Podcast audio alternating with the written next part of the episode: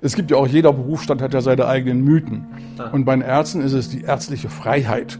Da steht Paragraph 1 der Bundes, des Bundesärztegesetzes oder Bundesärzteordnung, der Arzt ist ein freier Beruf.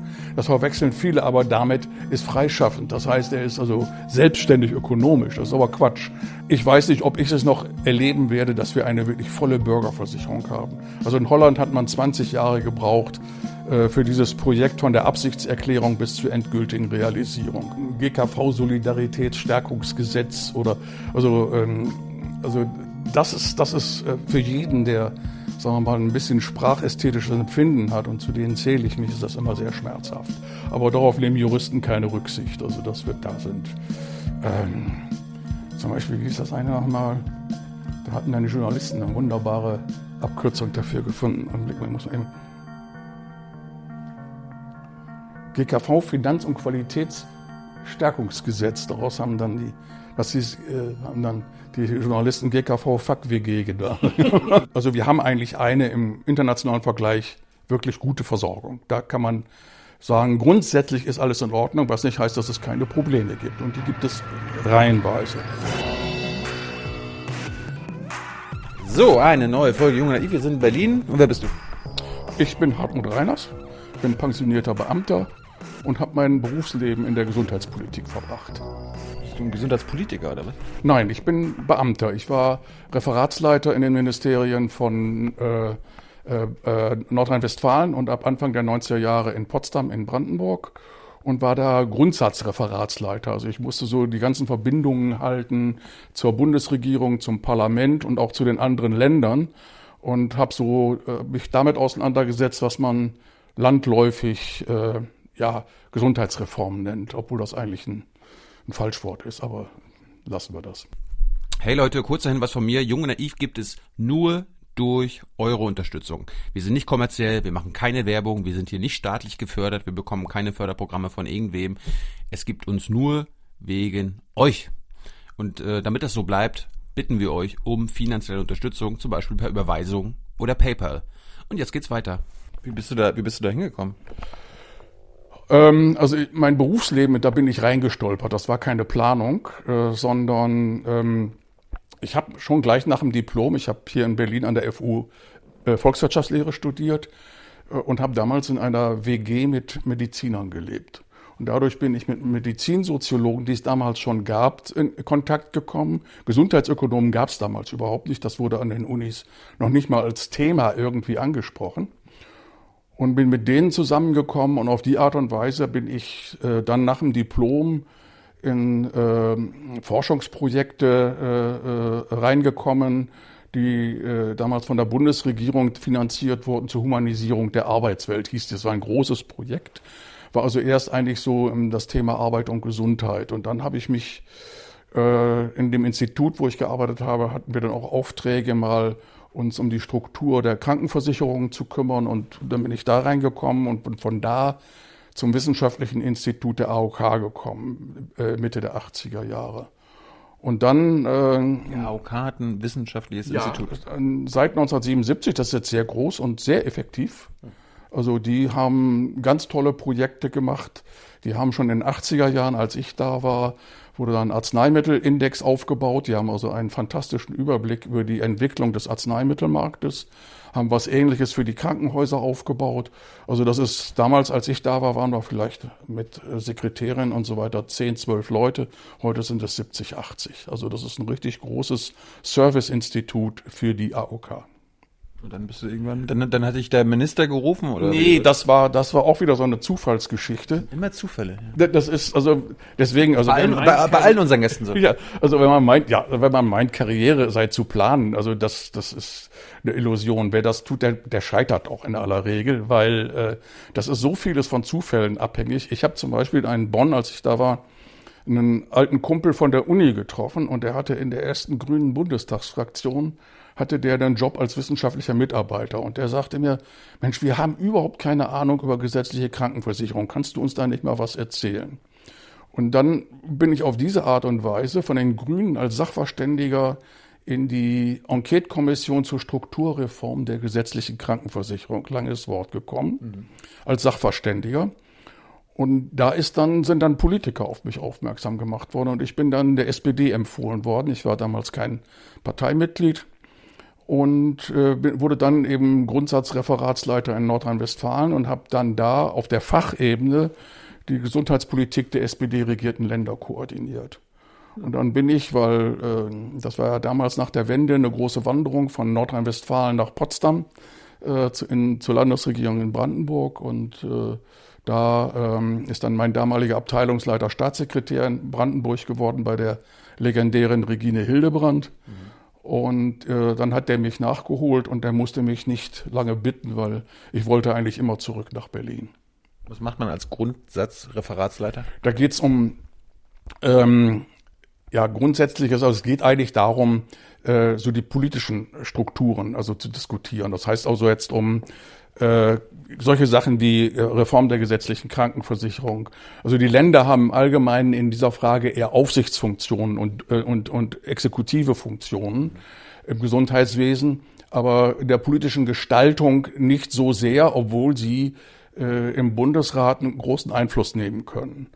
Und äh, wir hatten damals auch so eine regelmäßige Abstimmungsrunde unter den SPD-regierten Ländern, wo wir dann das, was von der Bundesregierung, damals noch war Blüm Minister, äh, äh, gekommen war, kommentiert haben, Gegenentwürfe erarbeitet haben und so weiter.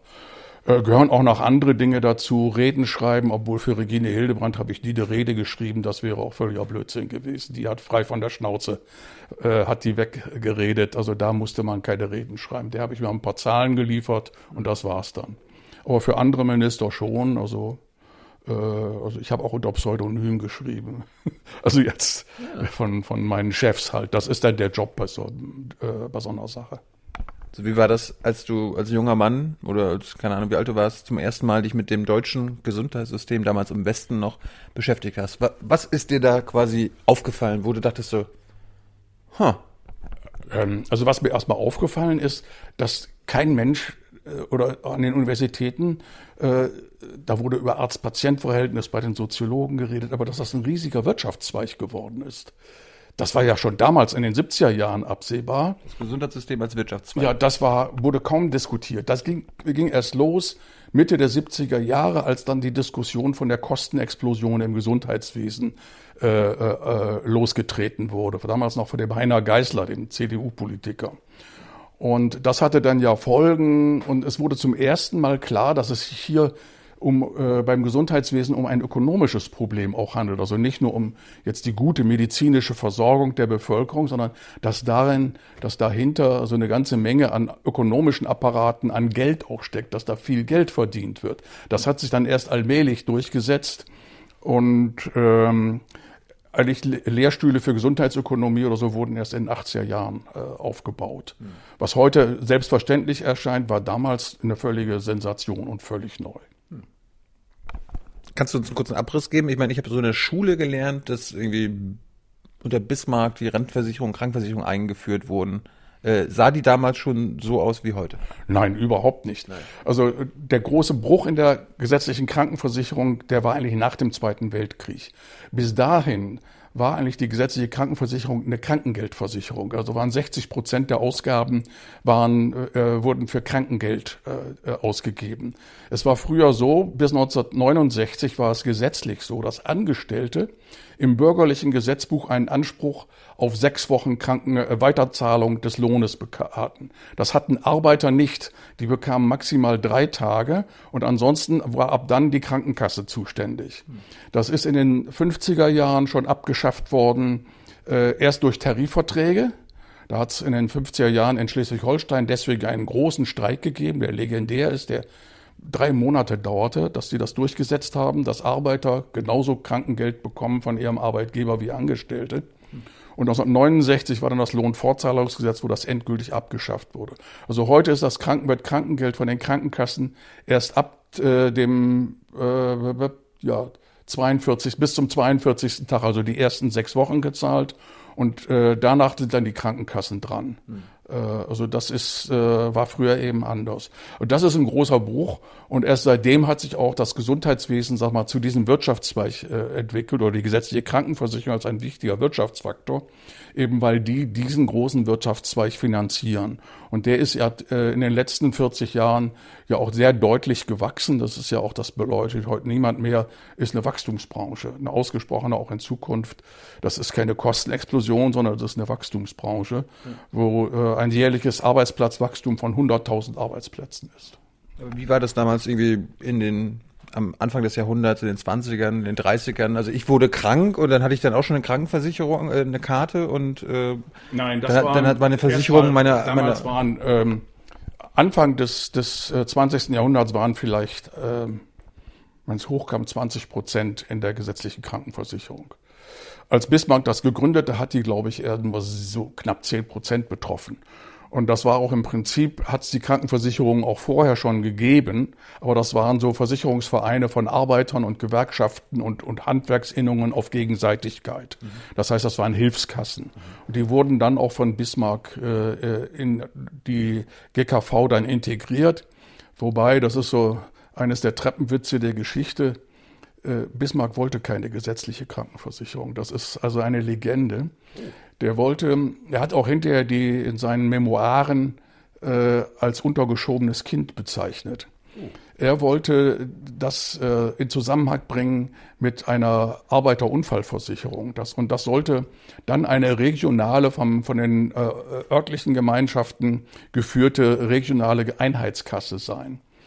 Und äh, das würde jetzt zu weit führen, weshalb das alles nicht so geklappt hat. Aber kurz gesagt, er konnte sich im Reichstag damit nicht durchsetzen. Weil die alten Versicherungsvereine auf Gegenseitigkeit wollte er da auch integrieren.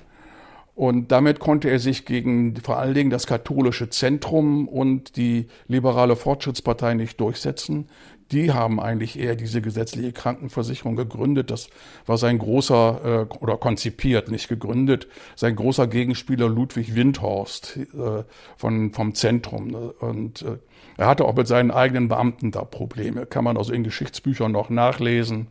Äh, sein eigener Referatsleiter im Ministerium, den hat er dann versetzt, weil ihm das nicht alles nicht passte. Aber eine Krankenversicherung wollte er eigentlich gar nicht. Eine getrennte Krankenversicherung, sondern nur als Teil einer gesetzlichen Unfallversicherung für Fabrikarbeiter. Das war das Kernanliegen damals, um, weil die ähm, Gesundheit äh, äh, der Arbeiter immer stärker gefährdet wurde und auch äh, auch sogar Arbeitgeber waren dafür, weil die einzelnen Branchen sehr unterschiedlich belastet waren durch das Arbeitsrisiko. Und ähm, einige fortschrittliche äh, äh, Arbeitgeber hatten eine eigene Unfallversicherung, andere nicht. Und da mussten schon mal so gleich lange Spieße hergestellt werden. Das war damals so die, der Ausgangspunkt der Bismarckschen Reformen. Wie, wie, haben Sie die, die sich dann entwickelt in 20er, 30er? Kam dann irgendwann die PKV dazu? Was haben nee, die, was haben die Nazis ja, gemacht? Das ist, ähm, äh, es gab immer, äh, die Versicherungspflicht galt ja nur für Arbeiter, also die definiert als Leute, die Stundenlohn beziehen, und für Angestellte, die damals, wenn ich das jetzt richtig im Kopf habe, äh, sechs Taler irgendwie in der Woche verdienten, also sehr wenig, also gering verdienende kleine Angestellte. Beamte? Beamte überhaupt nicht. Da war, das gilt ja bis heute das Alimentationsprinzip, dass Beamte vom Staat ihre gesundheitliche Versorgung bekommen. Das ist ja die sogenannte Beihilfe. Ne, das ist, äh, äh, Beamte haben, wie das jetzt zu Bismarcks Zeiten war, das weiß ich jetzt nicht. Ähm, aber da konnten die auch, da wurden die vielleicht vom Amtsarzt behandelt oder ich weiß es jetzt nicht. Da kann ich im Moment nichts Genaues zu sagen. Hm. Aber heute ist es ja so, dass Beamte 50 Prozent ihrer Behandlungskosten von der Beihilfe bezahlt bekommen. Ich als Pensionär sogar 70 Prozent. Für Kinder von Beamten 80 Prozent und der Rest ist privat versichert. Also äh, das, es lohnt sich, Beamter zu werden in der Beziehung, muss man schon sagen. Und dieses System für Beamte war eigentlich schon immer da, ähm, aber nicht so in dieser engen Verbindung mit der privaten Krankenversicherung. Ähm, man kann ja wirklich sagen, wenn man dieses äh, äh System der Beihilfe abschaffen würde, wäre die private Krankenversicherung am Ende.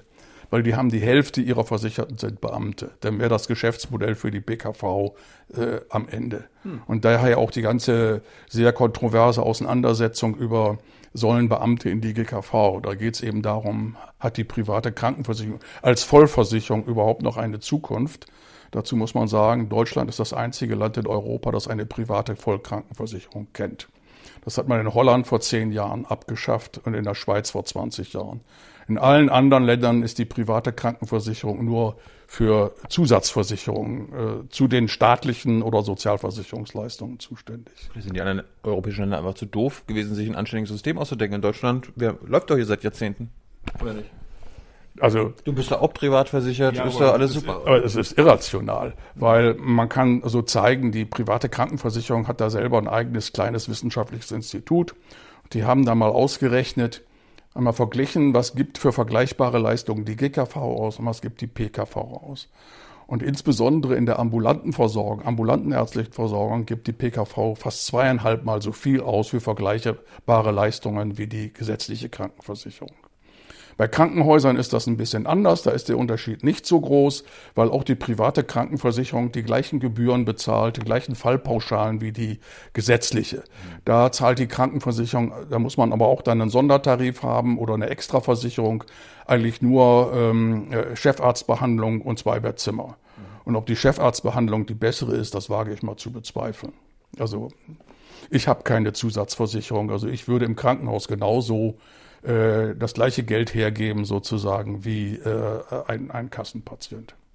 Und ähm, also das ist eine Verschleuderung von Geld, äh, die private Krankenversicherung, weil für gleiches Geld wird äh, ungefähr 50 bis 70 Prozent mehr, für gleiche Leistungen wird ungefähr 50 bis 70 Prozent mehr gezahlt als in der gesetzlichen Krankenversicherung. Also es ist so eines der Märchen, dass das eine Zweiklassenmedizin ist. Also das stimmt einfach nicht. Die PKV, das weiß ich eben auch als, als Privatpatient, äh, wir kriegen schneller einen, einen Facharzttermin zum Beispiel. Das, das ist unstreitig. Da kann man, obwohl hier in Charlottenburg ähm, ist das ein bisschen anders, weil ähm, hier ist eine unglaublich hohe Facharztdichte. Aber ich hatte jetzt auch Probleme mit Augen und hatte sehr viel, sehr lange gebraucht, bis ich endlich einen Termin bekommen hatte. Also das gilt generell. Aber ansonsten die Behandlung ist eigentlich nicht äh, äh, besser. Also als Privatpatient hat man eher manchmal das Problem, sich gegen überflüssige Leistungen zu wehren. Nicht? Also, äh, also das ist deswegen, äh, was Karl Lauterbach sagt, dass es zwei Klassenmedizin muss weg, ist, ist Quatsch. Ist auch politischer Unsinn, weil äh, ja Gott, wie soll ich zum Beispiel Beamten schmackhaft machen, dass die GKV vielleicht doch ganz gut für sie ist, wenn ich gleichzeitig behaupte, das gegenwärtige System ist ein Zweiklassenmedizin und sie gehören zu der besseren Klasse. Und ansonsten, wenn man schon von zwei bis drei Zweiklassenmedizin redet, äh, es gibt ja auch so den Schnack von der Dreiklassenmedizin. Privatpatienten, Kassenpatienten und Patienten, die den Chefarzt kennen. Also ich gehöre eher zur dritten Klasse, weil ich eben mich im Gesundheitssystem auskenne hm. und weiß, an wen ich mich wenden muss, wenn ich ein wirkliches Problem habe. Da habe ich meine Netze. Wo kriege ich da, in welchem Krankenhaus, bei welchem Arzt die angemessene Behandlung? Ich helfe da auch in meinem äh, äh, privaten Umfeld mal schon Leuten, wenn die mich fragen, wo soll ich jetzt hingehen. Ne? Hm. Da habe ich eben Informationsquellen. Ja gut, wenn man, wie ich, äh, 25 Jahre im Gesundheitsministerium gearbeitet hat, dann hat man so seine Kontakte. Aber wer ist denn in Deutschland äh, auf die Idee gekommen, private Krankenversicherung, eine Vollversicherung einzuführen? Wann, wann das, hat sich, das hat sich so entwickelt. Ähm, es gab früher immer, was ich vorhin, da habe ich, äh, hab ich nicht weiter erzählt, aber diese Pflichtversicherung, das ist ja die gesetzliche Krankenversicherung. Und da gibt es bei uns schon seit jeher eine Versicherungspflichtgrenze. Also äh, die liegt im Moment bei 4.950 Euro im Monat. Und wer mehr verdient, ist nicht versicherungspflichtig in der gesetzlichen Krankenversicherung, kann freiwillig versichert sein. Ansonsten äh, kann er eben in die äh, private Krankenversicherung gehen. Und äh, das war früher in den 20er Jahren noch anders. Ähm, da gab es noch für die Angestellten vor allen Dingen, aber auch für bestimmte Arbeitergruppierungen sogenannte Ersatzkassen. Das waren Versicherungsvereine auf Gegenseitigkeit, die aber nicht Teil der gesetzlichen Krankenversicherung waren. Also zum Beispiel die DAK, die Barmer Ersatzkasse, also die BEK und die Technikerkasse. Das waren früher Versicherungsvereine auf Gegenseitigkeit. Und die sind dann 1934 von den Nazis in die gesetzliche Krankenversicherung integriert worden. Dadurch hat sich schon mal dieser Status der Leute verändert.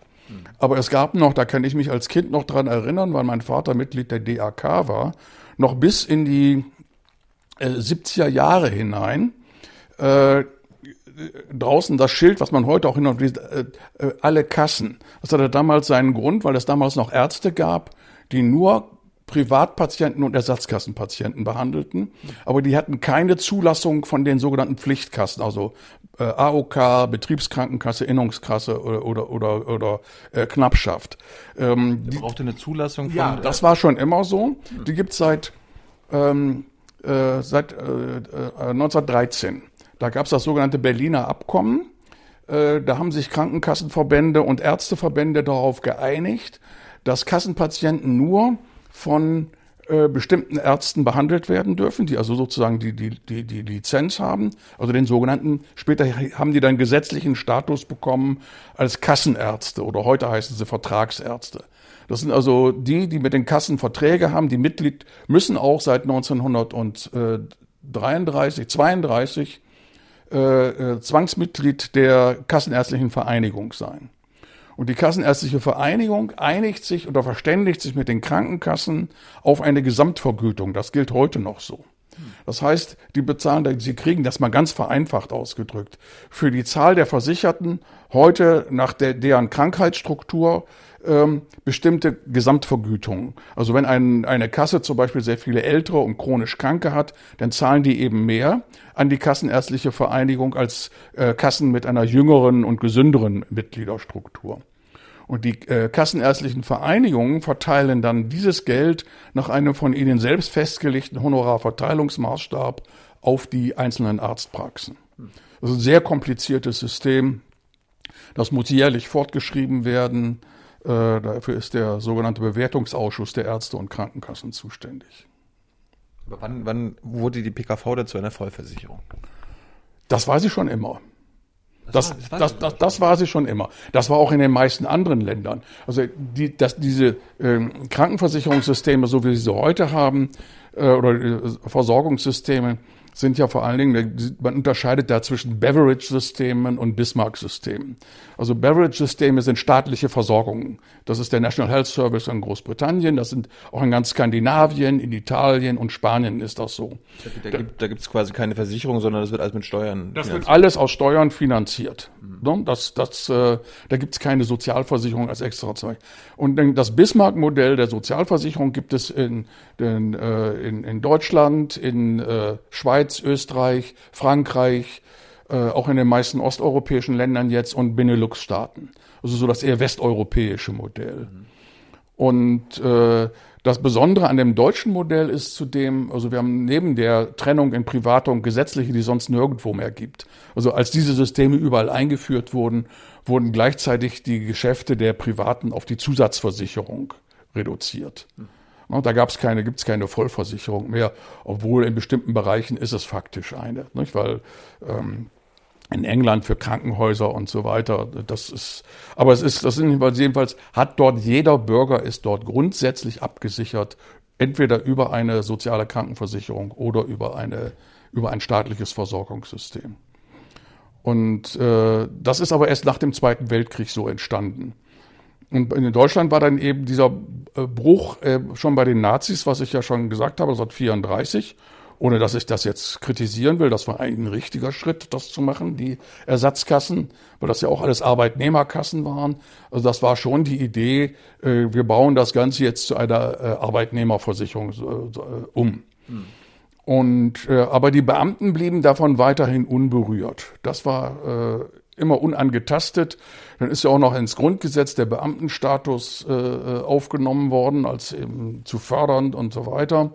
Das wird auch heute immer noch gesagt, wenn wir das Beihilfesystem abschaffen, dann schaffen wir das mit dem Beamtenstatus. Aber das ist Quatsch, weil im äh, Grundgesetz steht nichts davon. Da steht zwar drin, dass äh, und auch in den Beamtengesetzen, dass der Staat sich um die gesundheitliche Versorgung kümmern muss.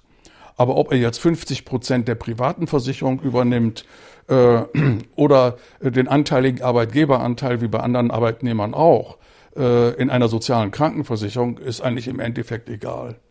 Das ist eine sehr irrationale Debatte, dass wir das immer noch nicht geschafft haben, das zu überwinden. Aber es ist eine hochkomplizierte Angelegenheit äh, und äh, äh, ich weiß nicht, ob ich es noch erleben werde, dass wir eine wirklich volle Bürgerversicherung haben. Also in Holland hat man 20 Jahre gebraucht äh, für dieses Projekt von der Absichtserklärung bis zur endgültigen Realisierung.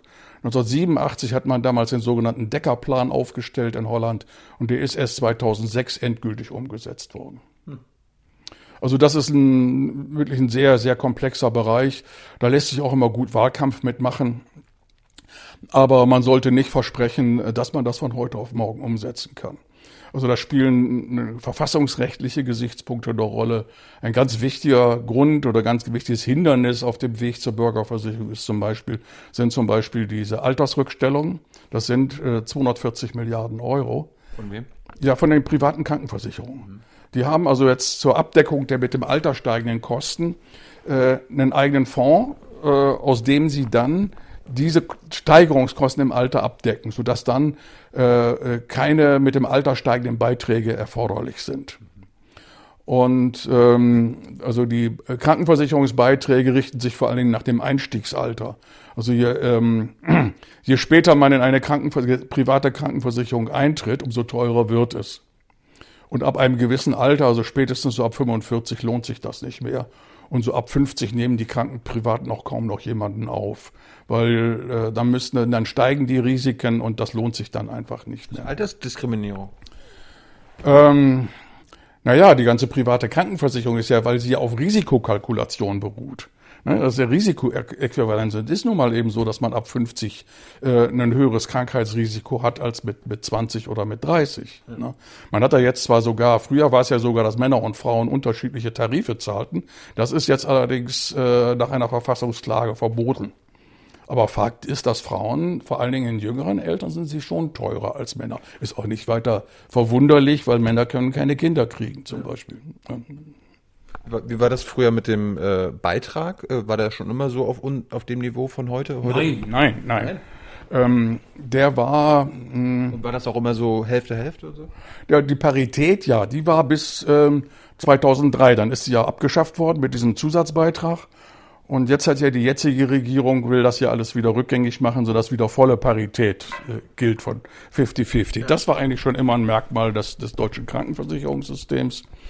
Ähm, also ähm, so das war das war das war schon immer so. Was war jetzt nochmal der Vorher? Aber die, der Beitrag, also der Prozentsatz. Ach so. so. Naja, äh, der war so in den äh, Ende der äh, Anfang der 70er Jahre noch bei 6 Prozent. 6 bis 7 Prozent. Heute ist er bei äh, 16, 15,5 15, Prozent. Ja? war damals bei 6 Prozent? 6 Prozent, ja. Wow. Äh, nein, das, das Gesundheitssystem, äh, wie gesagt, es, es, es gibt keine Kostenexplosion, das ist Quatsch.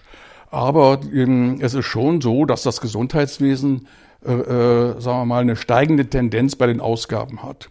Das ist aber auch ökonomisch erklärbar. Es ist ein sehr personalintensiver Wirtschaftszweig. Und äh, Dienstleistungen haben eben gegenüber der Industrie äh, äh, die Eigenschaft, stärkere äh, Kostensteigerungen zu haben. Also da ist das Rationalisierungspotenzial, um das mal anders auszudrücken, nicht so hoch wie in, wie in der Industrie. Das an einem Beispiel deutlich zu machen.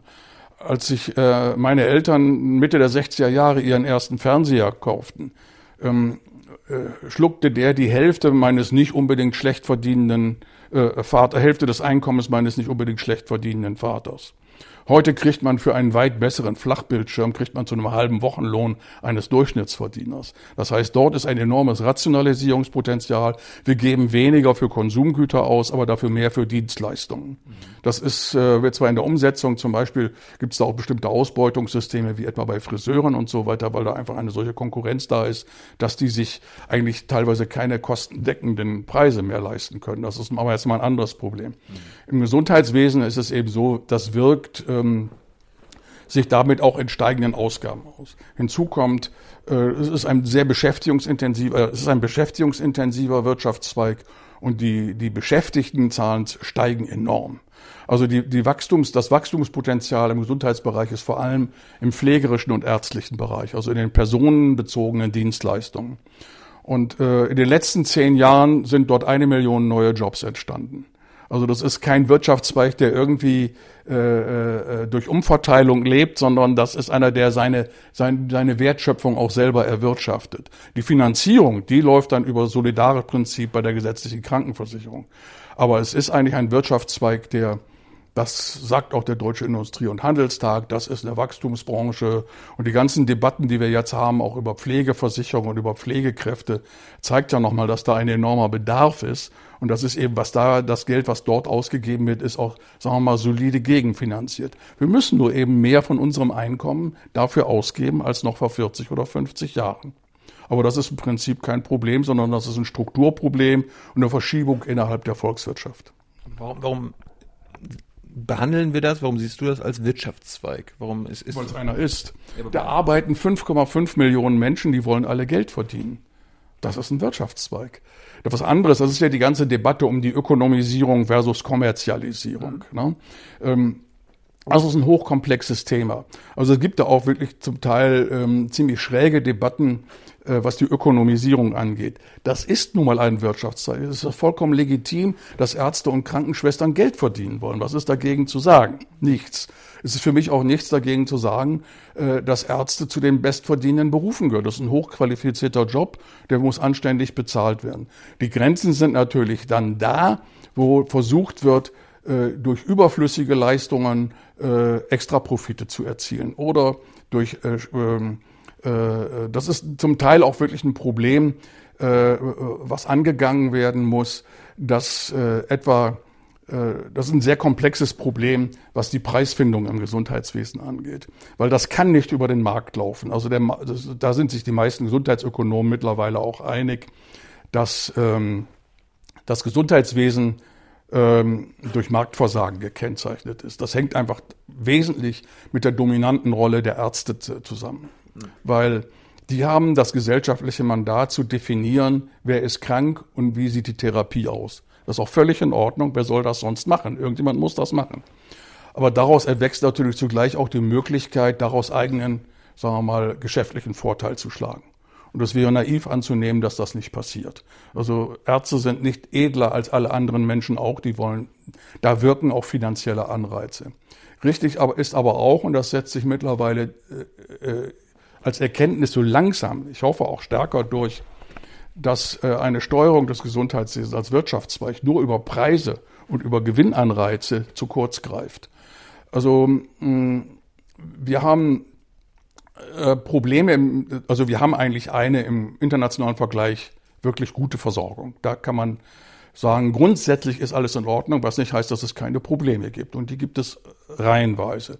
Wir haben also zum Beispiel ein großes regionales Ungleichgewicht, sowohl in der Versorgungsdichte als auch in der Versorgungsqualität oder in der Häufigkeit. Also Versorgungsdichte ist es völlig klar, dass es auf dem Land nicht diese Krankenhausversorgung geben kann wie in der Stadt. Das gab's früher. Ich komme aus MacPom in, in der DDR. Da gab's immer diese Polykliniken und so weiter. Da gab's jede das, Menge. Das ist nochmal so ein Fehler, eines der, der, der, der Strukturfehler des deutschen Systems.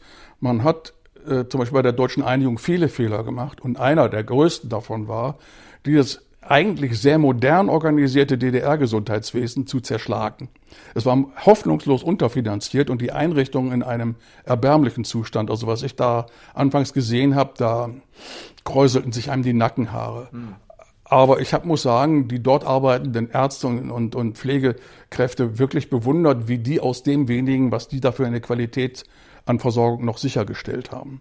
Aber die ganze Organisation, dieses abgestufte System von äh, Einzelpraxen, Ambulatorien, äh, Polikliniken, auch regional, Anbindung an Krankenhäuser, das war das, was wir in den 80er Jahren in Westdeutschland auch schon diskutiert hatten, dass man unser System so umstellen müsste. Das war böse, das war böse wegen DDR, oder? Ja, aber hallo. Nein, aber das, nein, auch weil das in den 80er Jahren schon offensiv in Westdeutschland diskutiert wurde, haben dann die, vor allen Dingen in der äh, organisierten Ärzteschaft, also die Kräfte, die das ums Verrecken nicht wollten, äh, haben das im Einigungsvertrag verhindert. Also ich war auf der Fachebene mit dabei, äh, als das alles diskutiert wurde. Also nicht bei den politischen Sitzungen. Da war ich, dafür war ich ja doch ein zu kleiner People. Aber das wurde ja alles fachlich vorbereitet. Und da hat man wirklich gemerkt, wie dort auch massiv eingegriffen wurde. Und im Einigungsvertrag stand so ein sowohl medizinisch auch ökonomischer Schwachsinn drin, wie die Einzelpraxis soll die Regelpraxis werden. Das ist äh, auch nicht nur aus heutiger Sicht, es war schon damals Schwachsinn, weil zum Beispiel in der fachmedizinischen Versorgung äh, kann man sich heute eine Einzelpraxis kaum noch leisten, es sei denn, man ist Psychiater. Aber die meisten Gynäkologen, Orthopäden und so weiter, die arbeiten in Gruppenpraxen, weil es sonst die, die Fixkosten, die ganzen Apparate sind viel zu teuer, als dass sie die noch einer äh, äh leisten könnte. Und jetzt ist auch mittlerweile klar, gerade unter jüngeren Ärzten, die also so mit Mitte 30, sagen wir mal, äh, vor der Alternative stehen, entweder ich bleibe ich am Krankenhaus als Oberarzt oder ich lasse mich nieder. Hm. Ja, ähm, die, die, die überlegen sich das schon. Und das ist eine ganz spannende Tendenz. Wir haben das 2003 damals ins Gesetz gebracht, dass auch in der ambulanten Versorgung, in den Praxen, angestellte Ärzte arbeiten dürfen und dass es medizinische Versorgungszentren auch mit angestellten Ärzten geben darf. Die waren damals nicht zugelassen zur, zur ambulanten Versorgung. Das, das ging nicht. Und mittlerweile sind 20 Prozent der in der ambulanten Versorgung tätigen Ärztinnen und Ärzte sind angestellt. Weil gerade jüngere Leute, Nachwachsende, man muss wissen, 70 Prozent der Absolventen des Medizinstudiums sind Frauen. Und die haben eine höhere Nachfrage aus äh, nachvollziehbaren Gründen, familiären und so weiter, äh, nach Angestelltenstellen. Also die Bereitschaft, sich niederzulassen, nimmt ab. Und das ist für die Kassenärztlichen Vereinigungen auf einmal ein Problem. Also das ist, aber da, diese Debatten, das war somit das Absurdeste, was ich in meiner Berufslaufbahn erlebt habe, die Einführung dieser medizinischen Versorgungszentren. Da kann ich mich noch an eine äh, Geschichte erinnern, die ich auch immer gerne erzähle, so bei Vorträgen oder so. Ähm, wir hatten, es war klar, das war vereint, das war damals ein Gesetz, äh, so wie alle wirklich großen Gesundheitsreformen, war das eine gemeinsame Aktion von CDU und SPD. Also alle wirklich guten Gesundheitsreformen sind von denen immer gemeinsam gemacht worden, mussten es auch, weil es ist so ein geheimes politisches Gesetz in der Bundesrepublik, dass die politischen Mehrheiten im Bundesrat immer andere sind als im Bundestag. Und bei vielen Teilen bei Gesundheitsreformen, etwa zum Krankenhaus, bei allen Versorgungsfragen, haben die Länder ein Mitspracherecht. Und wenn dann in der Länderkammer eine Mehrheit, eine Mehrheit anders ist als im Bundestag, egal ob jetzt einmal CDU und SPD oder anders äh, äh, oder vice versa, ist da ein hoher Kompromisszwang. Und da ist auch eine relativ große äh, gemeinsame Schnittmenge an politischen Vorstellungen da. Gestört hat immer die FDP früher. Die war da immer äh, der Störenfried. Und ähm, wie gesagt, dieses Gesetz war auch eine gemeinsame Sache ähm, von äh, Union und, und SPD. Bei der Union war damals äh, Seehofer, der ja mal ein Gesundheitsminister auch war in den 90er Jahren, und Ulla Schmidt. Und das BMG, das Bundesgesundheitsministerium, das läuft immer so, dass dann erstmal das Bundesgesundheitsministerium äh, einen ersten Arbeitsentwurf macht. Also noch keinen äh, offiziellen Gesetzentwurf, sondern einen Arbeitsentwurf, in dem das, was dann vorher die Politiker so als, als Eckpunkte nennt man das, genannt hatten, also das soll jetzt geändert werden, das soll reformiert werden, haben die in ein Gesetz, in einen Gesetzeswurf umformuliert. Das ist handwerklich eine sehr anspruchsvolle Aufgabe. Und in diesem Gesetzentwurf stand dann eben auch drin, dass es äh, dass Gesundheitszentren äh, mit mehreren Fachrichtungen zur kassenärztlichen Versorgung zugelassen sein sollten. Und da hat dann auf einmal eine Unionsabgeordnete schwer protestiert. Nein, das ginge nicht. Gesundheitszentren, das sei das Modell von Regine Hildebrand. Regine Hildebrand, also wir hatten damals in Brandenburg Polikliniken in Tüdelchen gerettet. Das heißt, wir haben die, da hat, haben wir ein Institut beauftragt, die mal in so ein Non-Profit-Unternehmen umzuwandeln. Wie kann das funktionieren? Und das hat hervorragend funktioniert.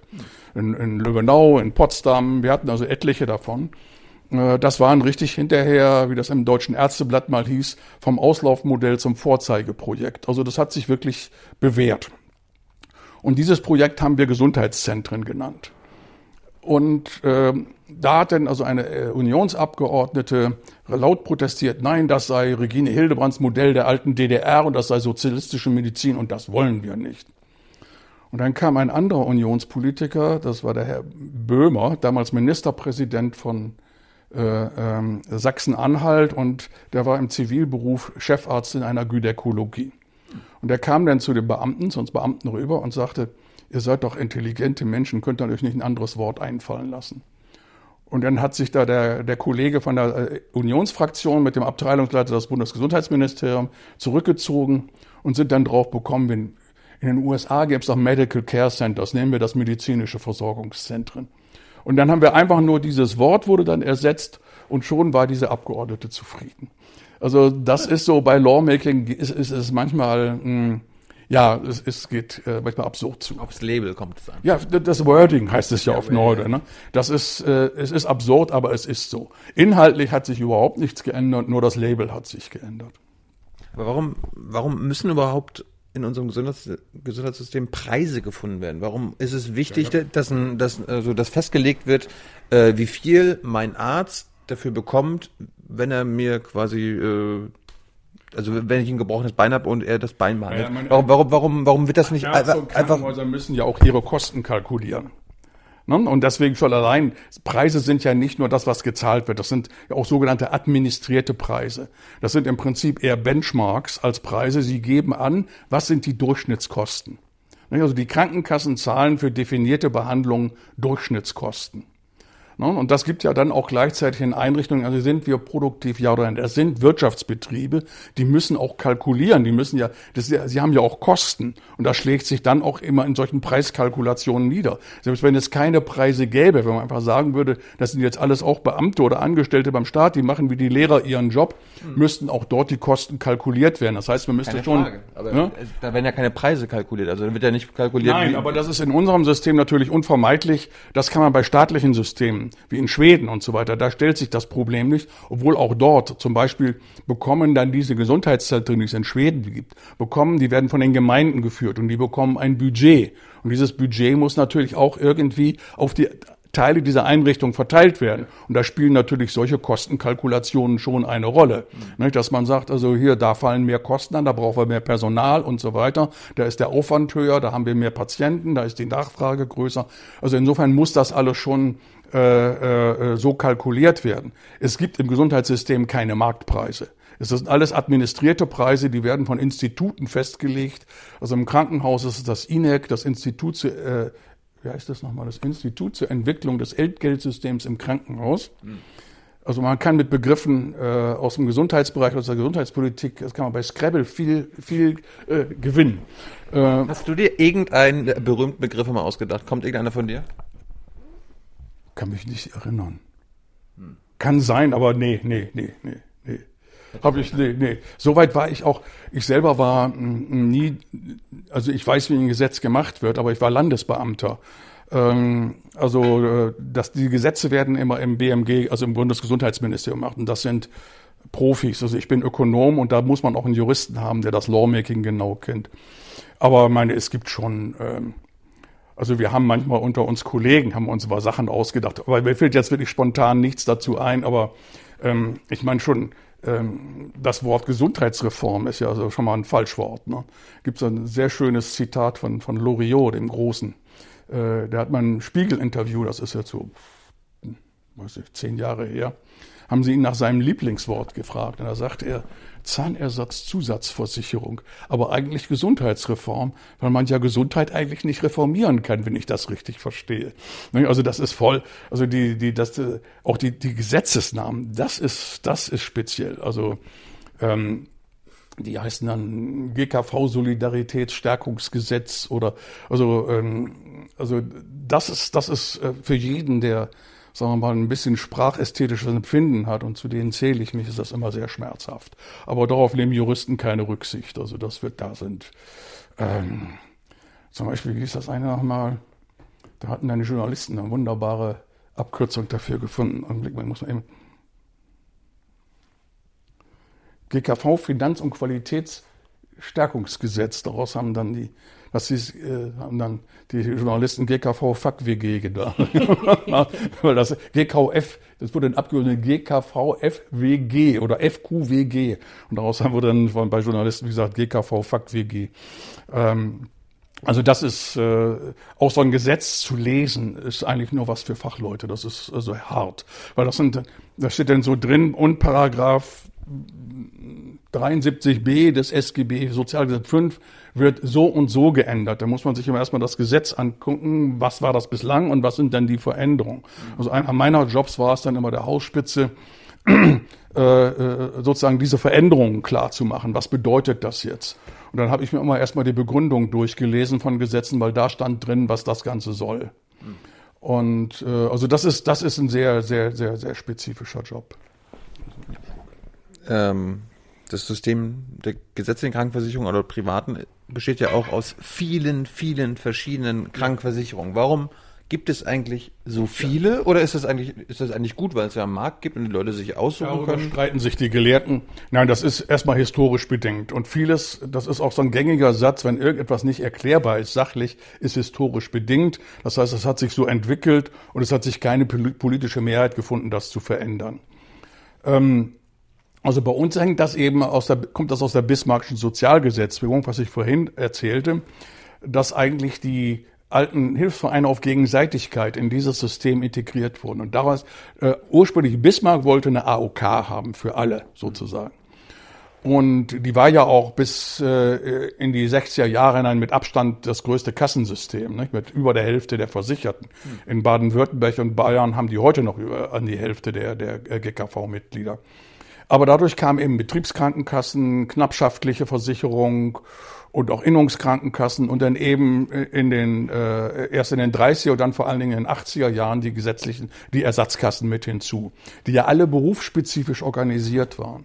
Also unser Gesundheitswesen war bis 1992 äh, berufsspezifisch organisiert wie im alten Zunftsystem. Das war 19. Jahrhundert, weil je nachdem, ob man Arbeiter oder Angestellter war, hatte man unterschiedliche Wahlmöglichkeiten. Ein Arbeiter musste in seine Pflichtkasse gehen. Das war die AOK oder wenn sein Arbeitgeber eine Betriebskrankenkasse hatte, in die BKK oder als Handwerker in die Innungskrankenkasse. Knappschaft für Bergleute war immer ein besonderes System, was immer ein bisschen anders war. Aber das spielt ja heute kaum noch eine, keine, äh, kaum noch eine Rolle, mhm. weil ja, ja, wo gibt's noch Bergbau aus einer Lausitz? Und das ist ja auch ein Auslaufmodell. Nein, das sind so die, ähm, äh, das sind so die historischen Wurzeln. Und das galt bis 1992 und dann war das, das, das war so das erste große Gesetz, nee, das zweite. Das erste war das Reformgesetz von Blüm 88, äh, das ich mitgemacht habe und dann vor allen Dingen das zweite, das Gesundheitsstrukturgesetz. Da wurde die freie Kassenwahl für alle eingeführt. Angestellte konnten bis dahin zwischen Barmer und äh, äh, äh DAK wählen, aber zum Beispiel die Technikerkasse nahm nur Ingenieure auf. Also es war ein, also ein Zunftsystem, aber wirklich, also hatte mit der modernen Industriegesellschaft absolut nichts mehr zu tun und hatte dann zu riesigen Verwerfungen geführt.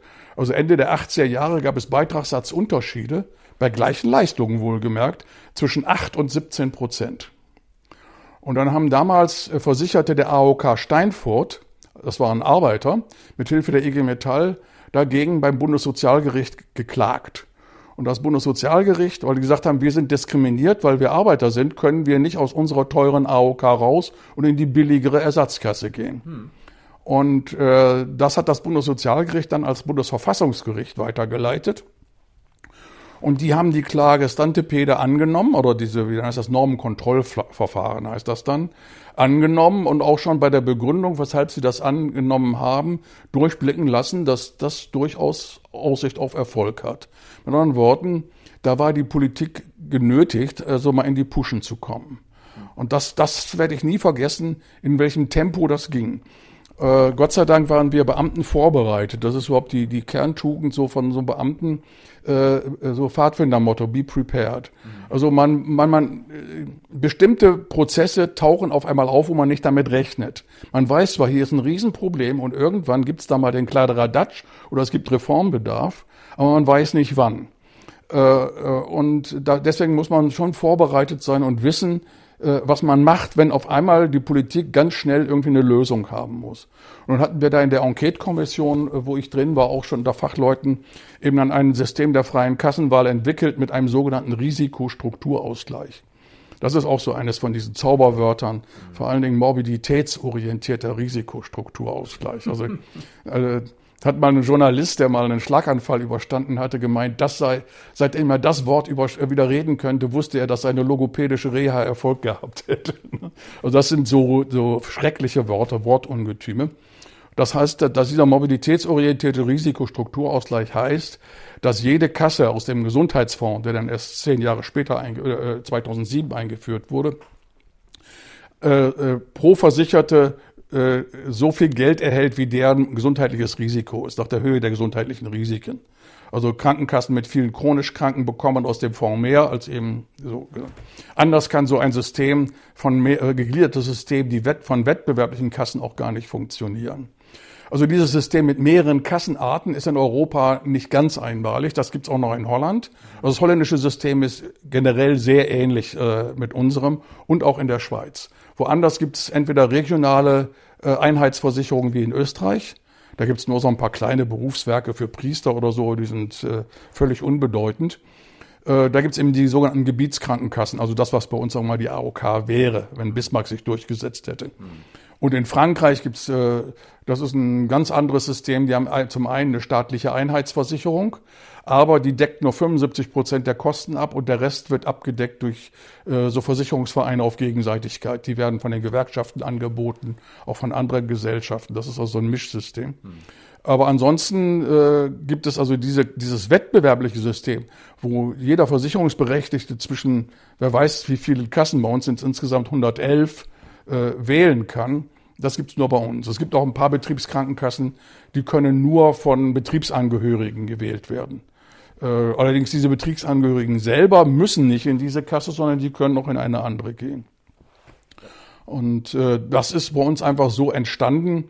Und äh, es ist immer mal wieder äh, so in Gewerkschaftskreisen oder auch sonst wo diskutiert worden, Einheitsversicherung.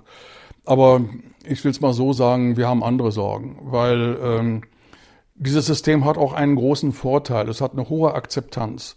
Es ist also für für einen Versicherten ja doch ganz angenehm zu wissen, dass er oder sie die Kasse wechseln kann, wenn irgendwie ihm da irgendein Beamter der Kasse blöd gekommen ist. Hm. Ne? Also das ist, das ist, nicht das Gefühl, sich einer, einer Monopolbehörde ausgeliefert zu fühlen. Das gibt es da nicht.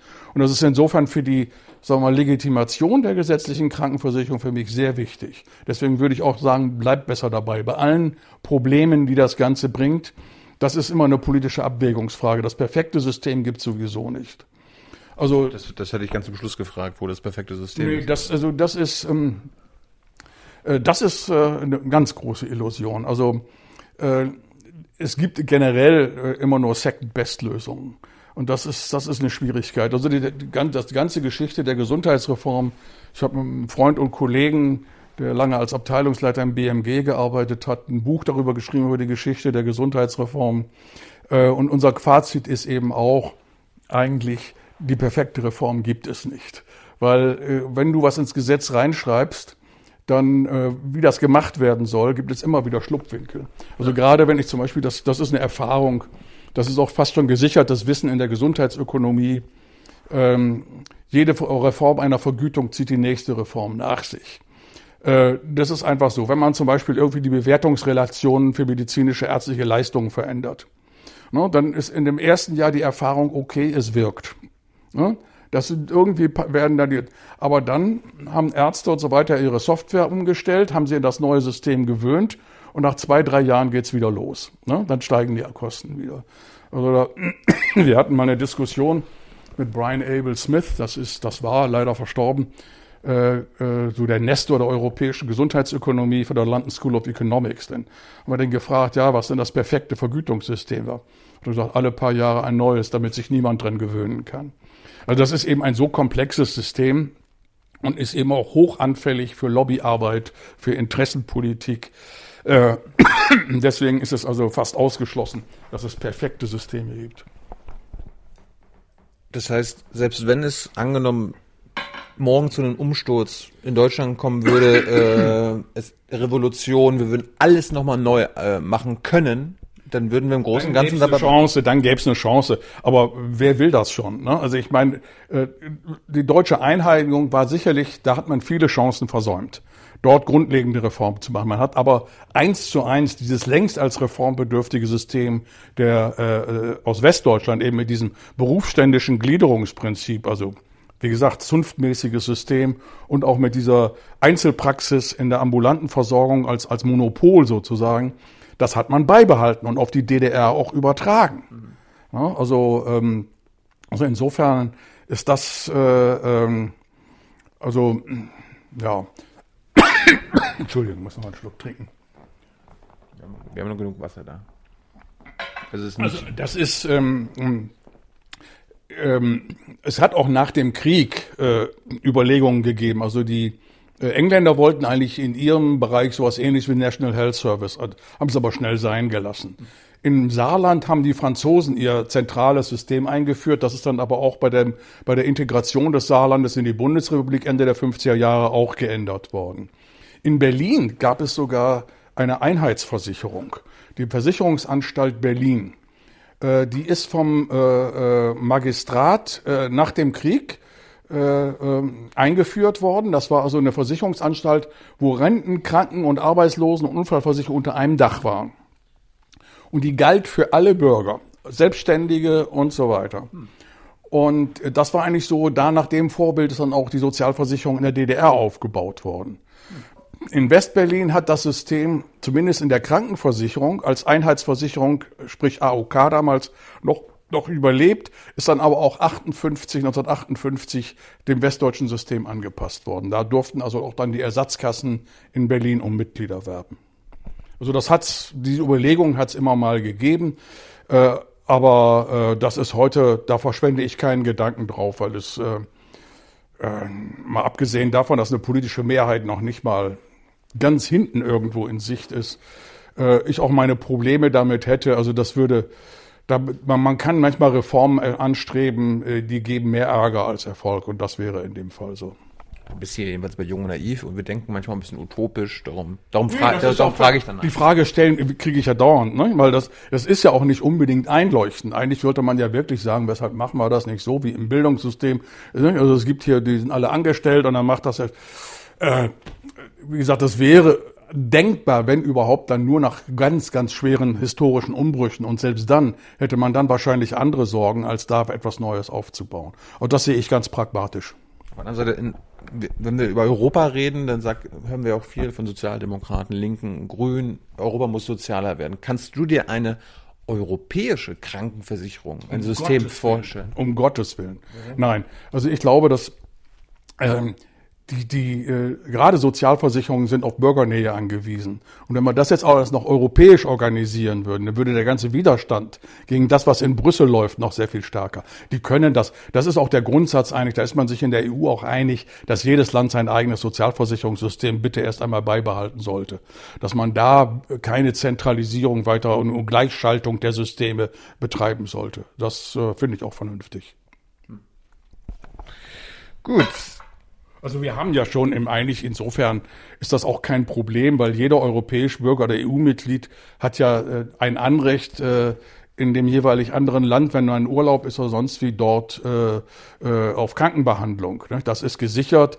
Gibt es auch eine eigene Behörde bei uns, die das also die ganze Durchführung organisiert. Das ist, äh, wie heißt das nochmal? Das ist ein eine Abteilung des, des, des GKV-Spitzenverbandes, die regeln diese ganzen Auslandsbeziehungen äh, äh, zu anderen äh, Versorgungssystemen ab. Da gibt's auch eben Verträge mit Ländern wie der Türkei, die nicht in der EU sind, äh, vor allen Dingen wegen der Gastarbeiter, die dann in die Türkei zurückgehen. Also wie geht man mit diesen, äh, wie nennen Sie die nochmal, Versicherten mit Wohnsitz im Ausland um. Ne? Und äh, ja, wenn man im Urlaub ist, muss man in Nicht-EU-Ländern ja eine, eine Extraversicherung äh, äh, abschließen. Ne? Auslandskrankenversicherung. Auslandskrankenversicherung. Gibt, gibt es Faustregeln im, Gesund im Gesundheitssystem? Hm. Ja. Äh, also ich denke daran zum Beispiel irgendwie, dass äh, 80 Prozent der Kosten äh, für 20 Prozent der Patienten. Das ist so zum Beispiel eine internationale Faustregel. Das ist international. Das ist international, darüber verständigt man sich. Ähm, es ist auch, äh, äh, äh, ja, das ist so eine Faustregel. Dann auch, ja, bei uns ist äh, eine der, der politischen Faustregeln vor, nach der Reform ist vor der Reform. Also können Sie auch sehen, fast in jeder Legislaturperiode. Ich duzen an ja, äh, äh in jeder Legislaturperiode äh, gibt es äh, irgendwelche GKV-Reformgesetze. Herr Spahn ist ja wieder sehr aktiv. Herr Gröhe war sehr fleißig, hat aber im Prinzip nur das umgesetzt, was Ulla Schmidt alles schon vorbereitet hatte. Also ist auch in jedem Gesetz ist das im Prinzip schon angelegt. Weil bestimmte Dinge, nehmen wir mal die Pflegeversicherung, das ist jetzt so, so das Zukunftsthema. Also Krankenversicherung wird uns. Das wollte ich noch kommen. Ja. ja. Ja, äh, das ist ja in mehreren Schritten erfolgt. Ne? Das ist, äh, da ist es sogar noch relativ rational eigentlich alles abgelaufen. Man kann eben, also die Vorstellung von einer Gesundheitsreform mit einem Big Bang, die also alles auf einmal löst, ist, ist, ist eine völlige Illusion. Das funktioniert nicht. Also so dieser, das, das ist eine Stammtischparole. Ihr müsst endlich mal die richtige Reform machen, dass das alles läuft. Das Gesundheitssystem ist kein sich selbst regulierendes System, sondern es bedarf dauernd einer Flankierung, weil sich die Bedingungen ändern, äh, weil auch das Verhalten der Leute im Gesundheitssystem sich verändert, weil äh, das Krankheitsbild verändert sich. Das ist zum Beispiel eine der, äh, ich will nicht sagen Skandale, aber schon äh, schwer verständlich, dass wir zum Beispiel Privatpatienten haben eine Gebührenordnung Ärzte. Das ist eine staatliche Gebührenordnung, die vom Bundesgesundheitsministerium festgelegt wird. Und die ist zuletzt 1982 reformiert worden. 1996 nochmal sind ein paar Laborleistungen neu definiert worden. Und das Gesundheitssystem hat sich ja nun wirklich in den letzten 35 Jahren geändert. Es gibt heute Leistungen, äh, die es 82 gar nicht gab, also etwa Katarakt-OPs oder irgendwie so etwas. Und da gibt es dann also die sogenannten Analogbewertungen. Das heißt, da werden aus der Gebührenordnung Ärzte bestimmte Positionen zusammengeführt, um dann diese neue Leistung irgendwie abzubilden. Dafür gibt es aber keine Vorschriften. Das ist also äh, durchaus ein kreatives Instrument zur Einkommensschöpfung bei, bei Ärzten. Gibt es also wirkliche Meister, die damit umgehen können. Äh, und jetzt ist im Moment seit, glaube ich, drei Jahren diskutieren äh, die Ärzte untereinander über eine Reform der Gebührenordnung Ärzte. Das wird zwar erlassen vom Bundesgesundheitsministerium mit Zustimmung des Bundesrates, aber die schieben das erst einmal auf die Bundesärztekammer zusammen mit der privaten Krankenversicherung. Einigt euch mal. Die einigen sich natürlich nicht. Und äh, im BMG ist man nicht lustig, äh, sich dem irgendwie anzunehmen. Und wenn ich Abteilungsleiter im Bundesgesundheitsministerium wäre, würde ich auch sagen, oh, hm, heißes Eisen verbrennt dir nicht die Finger. Ne? Also da will keiner so richtig ran. Ich bin gespannt. Jetzt ist ja, ist auch wieder so typisch, äh, äh, so das Motto, und wenn man nicht mehr weiter weiß, dann bildet man einen Arbeitskreis, dass die jetzige Regierung äh, eine Kommission zur Reform der Vergütungssysteme eingerichtet hat. Ja? Und äh, ja, das wird ausgehen wie das Hornberger Schießen. Da wird man sich nicht einigen können. Ja, man muss sich nur als Fachmensch äh, die Zusammensetzung äh, dieser Kommission ansehen, dann weißt du, was da los ist. Das passiert nicht. Das sind so unterschiedliche Auffassungen, dass die sich nie werden einigen können. Also das ist schon eine Aufgabe, die die Politik selber angehen muss und auch klare Vorgaben muss, machen muss. Das will ich jetzt, aber das in dem Bereich, da traut sich keiner so richtig ran. Hey Leute, nochmal der kurze Hinweis. Solche Interviews mit solchen Gästen gibt es nur bei Jung und Naiv. Und zwar nur durch eure finanzielle Unterstützung. Anders geht es hier nicht. Das geht per Überweisung oder PayPal. Sucht's euch aus. Danke schon mal vorab. Und jetzt geht's weiter. Wir müssen kurz erklären, warum die Faustregel, dass 80 Prozent der Kosten für 20 Prozent der Patienten ja, drauf chronisch Kranken, chronisch und Schwerkranken. Nicht? Alten. Bitte? Und die Alten. Ähm, bei den Alten ist es so, dass äh, sicherlich mit dem Alter die Ausgaben zunehmen. Also die teuerste Gruppe ist die zwischen 60 und 80. Aber ab 80, 85 nimmt das wieder ab. Dann steigen eher die Pflegekosten. Das ist das erklärt sich daraus, dass einfach ähm, bei über 80-Jährigen, also bei Hochbetagten, können ganz bestimmte Eingriffe oder sollten, besser gesagt, nicht mehr gemacht werden.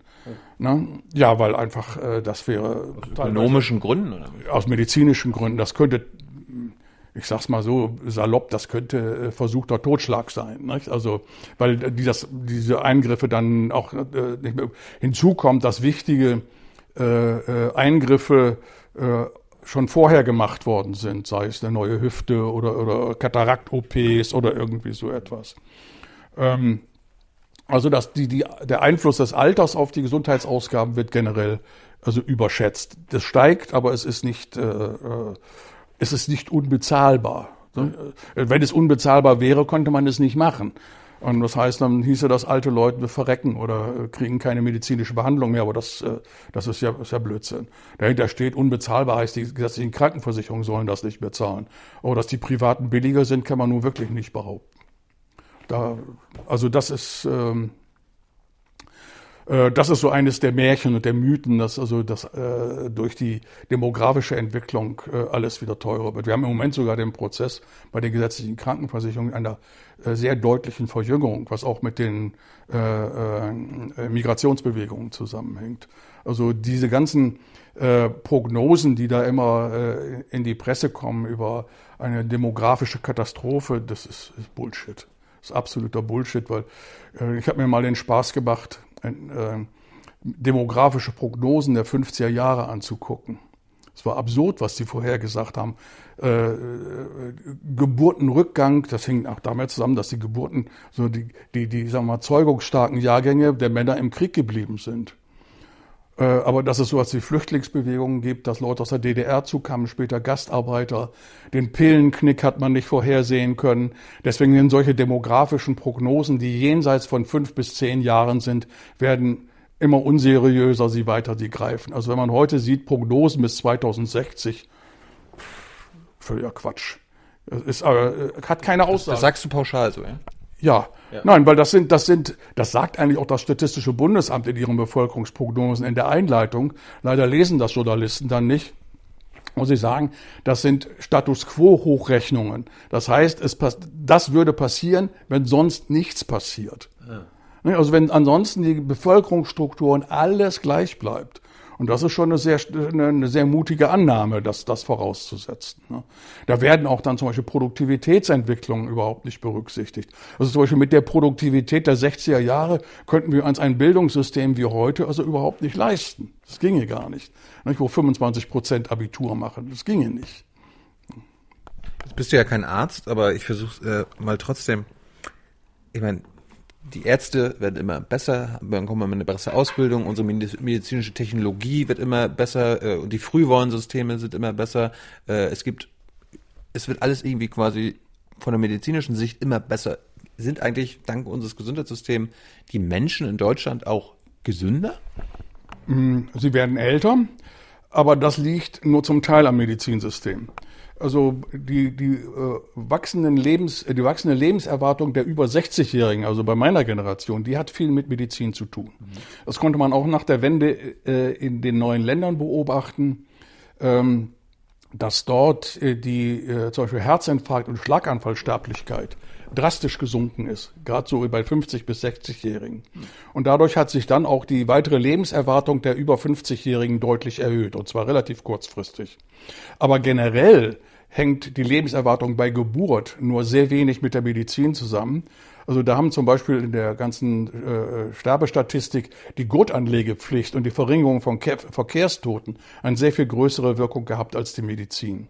Also das wird, äh, also die, äh, da gibt's auch äh, schon in den 60er Jahren gab es da in England große epidemiologische Untersuchungen etwa, die gezeigt haben, dass der, ähm, dass die Bekämpfung der TBC wenig mit der Entwicklung entsprechender Medikamente zu tun hatte, sondern die Erfolge erzielt wurden durch verbesserte Wohnhygiene ähm, und, und Arbeitshygiene und solche Geschichten.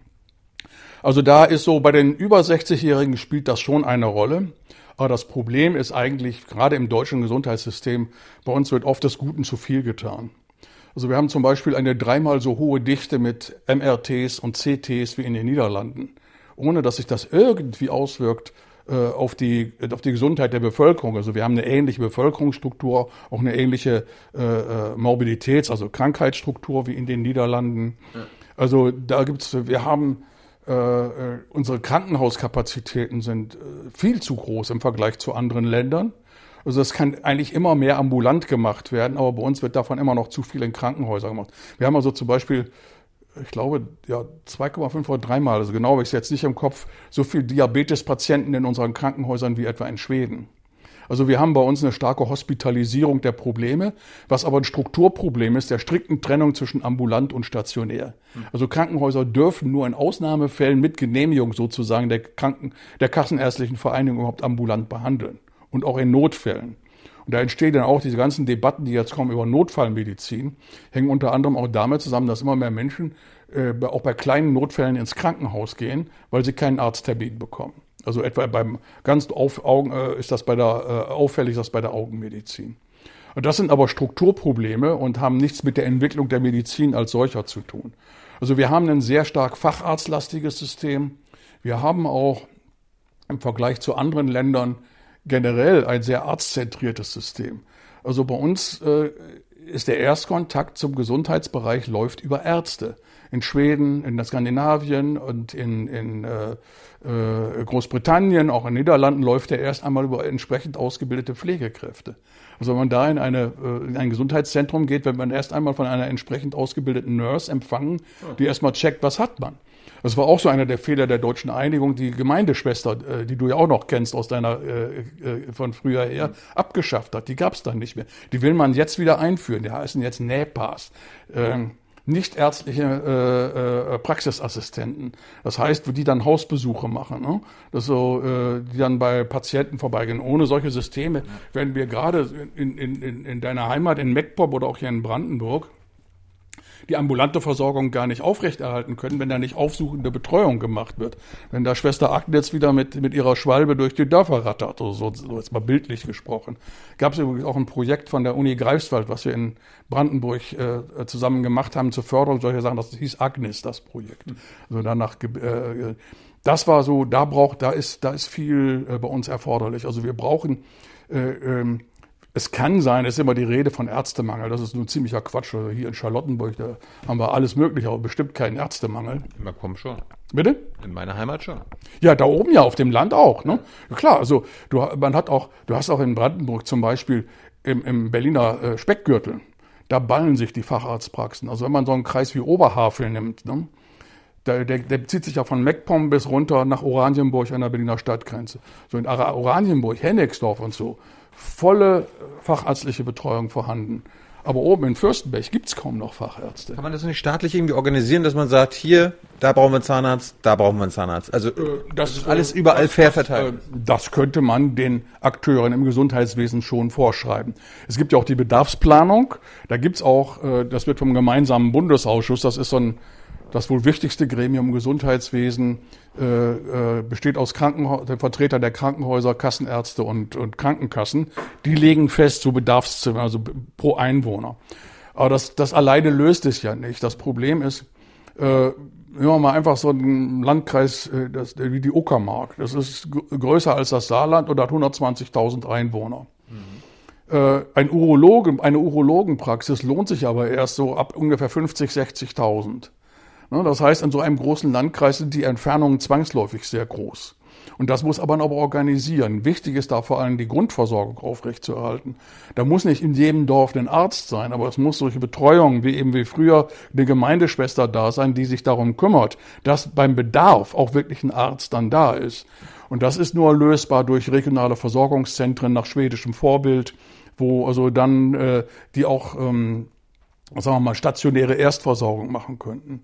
Also das wäre zum Beispiel so eine Richtung, äh, dass man die kleinen Krankenhäuser, die, die eigentlich äh, nicht mehr in der Lage sind, eine moderne medizinische Versorgung anbieten zu können. Mhm. Dafür haben sie zu wenig Fallzahlen, zu wenig Erfahrung. Und die sollte man umbauen in solche medizinischen Versorgungszentren, in denen so die äh, ambulante äh, fachärztliche und allgemeinmedizinische Grundversorgung gemacht wird und gegebenenfalls auch eine Erstbetreuung etwa bei Herzinfarkt oder Schlaganfall sichergestellt werden kann, bis die dann transportfähig sind, um in die nächste Kreisstadt zu gehen, wo dann ein Krankenhaus mit entsprechenden Vorhaltungen da ist. Das ist so eines der, der ganz großen Probleme in unserem Gesundheitswesen. Da, da haben wir noch viel zu tun.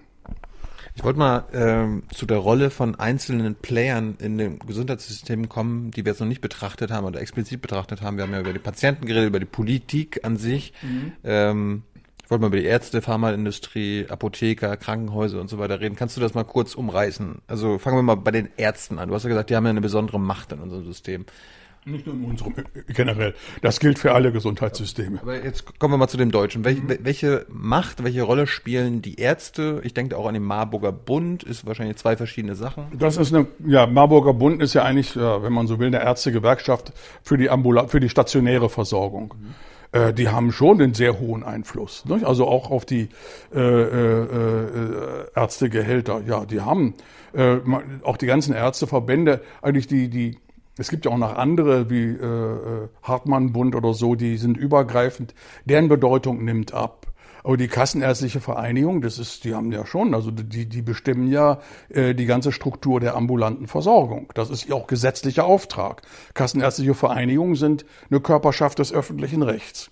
Ansonsten ist natürlich schon so, dass äh, der Arztberuf ein, ein, ein hoch angesehener Beruf in der Bevölkerung ist und daraus sich auch ganz bestimmte ähm, Macht äh, ergibt. Es ist allerdings auch so, das bedauern viele Ärzte, Funktionäre vor allen Dingen auch selber, also die Ärzte sind nicht gerade und Ärztinnen sind nicht gerade, sagen wir mal, besonders organisationsfähig.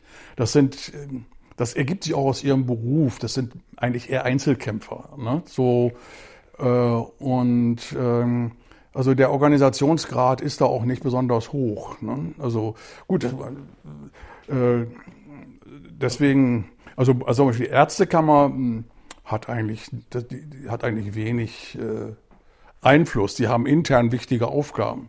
Nicht? Die haben, übernehmen zum Beispiel die Pensionskasse für Ärzte. Also Ärzte sind ja nicht in der, auch Angestellte in der allgemeinen Rentenversicherung drin, sondern die haben ein eigenes äh, Versorgungswerk, wie auch Rechtsanwälte und so.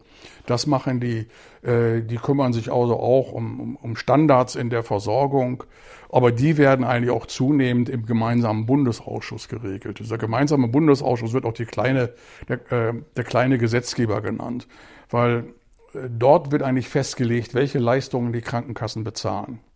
Also im Gesetz steht nur drin, die Krankenkassen bezahlen alles das, was medizinisch erforderlich ist und dem Stand der medizinischen Wissenschaft entspricht. Fast wörtlich, so steht es im Gesetz. Äh, da steht aber nicht drin, was das jetzt im Einzelnen ist, wäre auch Blödsinn. Weil da müsste man bei jeder medizinischen Innovation, die auf den Markt sozusagen drängt, gleich das Gesetz ändern. Und das dauert immer mindestens ein, zwei Jahre. Das wäre Quatsch. Deswegen hat man eben, in England gibt es das sogenannte NICE, wofür das jetzt als Abkürzung steht, National Institute for, weiß auch nicht mehr. Die bestimmen auch äh, das, was der National Health Service bezahlt, also welche Leistungen der erbringt. Und das war auch das Vorbild für den gemeinsamen Bundesausschuss. Und da sitzen, ich hatte das vorhin ja schon gesagt, die Verbände der Krankenkassen, der Kassenärzte und äh, der Krankenhäuser, also Deutsche Krankenhausgesellschaft. Und wenn es jetzt eine neue medizinische Versorgung oder wo es noch viel wichtiger teilweise ist, neues Arzneimittel auf den Markt kommt, was auch zugelassen ist, äh, dann wird entschieden, bezahlt das die Krankenkasse. Äh, neu auf den Markt kommendes Arzneimittel heißt ja nicht, dass das auch wirklich einen, wirklich einen Zusatznutzen bringt. Und da werden dann von einem extra Institut dafür, dem IQWIC, das Institut für Qualität und Wirtschaftlichkeit im Gesundheitswesen, auf, auf Basis der internationalen Literatur festgestellt, ist das ein medizinischer Fortschritt, ja oder nein. Hm. Und dann wird noch überlegt, ist das nicht nur ein medizinischer Fortschritt, sondern ist das auch äh, kosteneffektiv im Vergleich zu vorhandenen Methoden. Und dann wird gesagt, okay, wenn, das, wenn diese Bescheide positiv auffallen, dann werden die auch von der Krankenkasse bezahlt. Da sind schon manche Präparate durchgefallen, wo einfach gesagt wurde, das waren das sind die sogenannten MeToo-Präparate. Also ich auch. Also äh, bitte? Kopien. Ja, das, die machen irgendwelche Molekülvariationen. Das ist ja, eigentlich ist ja schon die, das ganze äh, Arznei, äh, äh, äh, Entwicklung von Arzneimittelinnovation ist ein Rattenrennen. Das heißt, da sind alle hinterher. Also es gibt auch bestimmte Bereiche, also vor allem in der Onkologie und in der Neurologie also so, äh, da, das sind so die Felder, wo die Pharmaindustrie äh, enorm viel Geld investiert zur Entwicklung neuer Präparate. Das machen sie nicht alles selber. Da beauftragen sie dann auch Uni-Institute oder andere dafür. Aber da sind eben noch Monopolgewinne abzuholen, wenn man denn der Erste ist, der dieses Rennen gewonnen hat. Mhm. Und da die anderen auch auf dem Gebiet forschen, äh, ähm, äh, ja, äh, haben die zwar so ein bisschen Grundkenntnisse, wissen schon, wo es langgehen müsste, aber sie haben eben beim, bei der Patentanmeldung sozusagen den kürzeren gezogen. Und dann versuchen die durch irgendwelche anderen Variationen das noch äh, irgendwie auch so. Das ist jetzt aber auch ähm, äh, diesen so MeToo-Präparaten ist schon ein ziemlicher Riegel vorgeschoben worden. Auch jetzt dadurch, dass die äh, äh, genau geprüft werden müssen, auch nach Kosten-Nutzen-Effektivität. Und ähm, das ist dann, und dann können, äh, wenn die Arzneimittel dann auch für die Krankenkassen sozusagen zugelassen werden, äh, können die, die Hersteller im ersten Jahr äh, praktisch jeden Preis verlangen. Ne? Was, was sie für richtig halten. Da gibt's ja so diese äh, 1000 Dollar Pillen äh, äh, gegen Hepatitis C, die auch mal durch die Presse gingen wo da wirklich Mondpreise verlangt wurden. Und nach einem Jahr können dann die Krankenkassen mit denen in Preisverhandlungen treten. Mhm. Das gibt's aber alles auch erst seit äh, ungefähr zehn Jahren. Das gab's vorher nicht. Ne? Mhm. Vorher mussten die Kassen das zahlen, was ähm, äh, die äh, Pharmaindustrie verlangte. Man muss allerdings dazu sagen, 80 Prozent der verordneten Arzneimittel sind äh, äh, Generika und andere Patent, nicht mehr patentgeschützte Arzneimittel. Äh, und für die gibt es Festbeträge, also quasi Einheitspreise, die die Krankenkasse bezahlen. Ich meine jetzt bei den Ärzten, die Macht der Ärzte im System. Warum, warum sagt der Marburger Bund, wenn ich bei dem vorbeigehe, Tarif, äh, Freiheit statt Tarifdiktatur? Weiß ich auch nicht. Das, Freiheit ist ja immer, wenn ich das höre, das warum, wollen, warum wollen die Ärzte frei sein? Ja, das ist ja auch so, das ist so, es gibt ja auch, jeder Berufsstand hat ja seine eigenen Mythen. Ah. Und bei den Ärzten ist es die ärztliche Freiheit. Da steht Paragraph 1 der Bundes, des Bundesärztegesetzes oder Bundesärztordnung, der Arzt ist ein freier Beruf. Das verwechseln viele, aber damit ist freischaffend. Das heißt, er ist also selbstständig ökonomisch. Das ist aber Quatsch. Also ein, ein Krankenhausarzt ist genauso frei in seiner Diagnose und nicht gebunden an irgendeine Weisung seines Chefs zu sagen, du machst das jetzt so. Entspricht ja überhaupt nicht mehr der Realität, aber das ist so das Ideal. Und äh, ja, was der Marburger Bund äh, sich davon verspricht, weiß ich auch nicht. Aber äh, so diese Freiheitsideologie ist in unserer Gesellschaft immer sehr zugkräftig, äh, auch wenn das meistens ziemlicher Kitsch ist und äh, der Illusion. Nee, meine, die haben ja gute Drehverträge, also die äh, ähm, ich habe jetzt die Zahlen nicht genau im Kopf, aber Krankenhausärzte verdienen nicht weniger als äh, äh, äh, Kassenärzte. Also das ist auch so, dass sich zum Beispiel bei der Berechnung der Kassenarztbudgets mh, mh, also der sogenannte Arztlohn, das heißt das, was der Arzt für sich als, als Bewertung seiner Arbeitskraft, da gibt es keine Vorschriften. Und da hat man sich dann im äh, Bewertungsausschuss zwar nicht drauf geeinigt, also der äh, Krankenkassen und der Kassen darauf, dass man so als Hutschnur, so als, als Richtschnur äh, die äh, Oberarztgehälter in Krankenhäusern nennt. Ne, dass man, und die sind also 130, 140.000 Euro im Jahr im Schnitt, je nach Dienstalter. Und das ist so die Grundlage für die Kalkulation äh, des Arztlohnes auch bei den Praxiskosten.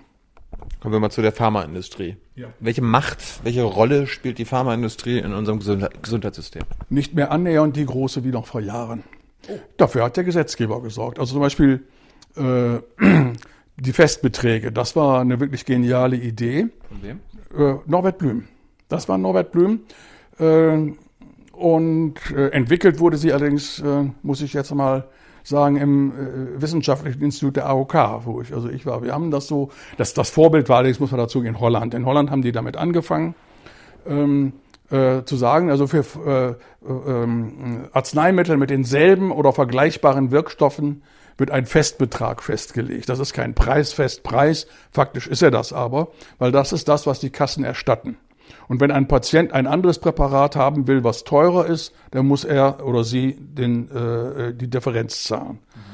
Und ähm, das hat natürlich schon mal den Markt sehr bereinigt. Hinzu kommt, ähm, ähm die großen, die, die, das Zeitalter der großen Blockbuster ist so ziemlich vorbei. Da gibt es also auch ein schönes Buch von einer amerikanischen Medizinjournalistin, äh, Marsha Angel, äh, Der große Bluff, wo sie also zeigt, wie äh, die Pharmaindustrie durch Scheininnovationen eine Aktivität vortäuscht, die sie gar nicht hat. Mittlerweile gibt es in der Tat schon wieder, aber in den Bereichen, was ich vorhin schon sagte, Onkologie und auch Neurologie, schon ganz erhebliche Fortschritte. Das muss man einfach auch sagen. Hm. Und äh, weil da noch sozusagen Monopolgewinne machbar sind, stürzt sich auch die Pharmaindustrie darauf. Also diese, äh, zum Beispiel die großen Konzerne haben eigentlich das Generika-Geschäft aufgegeben oder haben es in eigene Firmen ausgegliedert. Also etwa ähm, äh, Hexal gehört, glaube ich, zu Novartis, eigentlich zu dem Konzern. Und das ist so das eigene Geschäft. Ähm, äh, da gibt's mittlerweile ja auch Rabattverträge mit Krankenkassen. Und es gibt in der Tat äh, ernstzunehmende Debatten, die sagen, also äh, da sind die Gewinnmargen der Pharmaindustrie so gering geworden, dass man mal darüber diskutieren muss, äh, ob man da nicht was in der Regelung zur Festlegung dieser Festbeträge ändert. Aber da bin ich jetzt nicht der Spezialist, deswegen will ich mich dazu jetzt weiter nicht auslassen.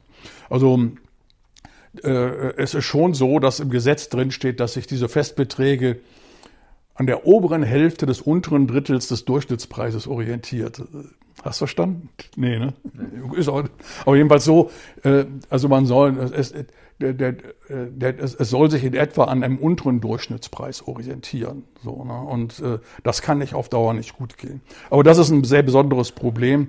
Und äh, wie gesagt, das sind auch so die Standardmedikamente, aber so im ganzen äh, Krebspräparatebereich, das sind ja, da sind ja äh, schnell sechsstellige Beträge im Jahr bei einem Krebspatienten fällig, also bei der Leukämie oder bei sonst irgendetwas. Und da ist noch Geld zu machen.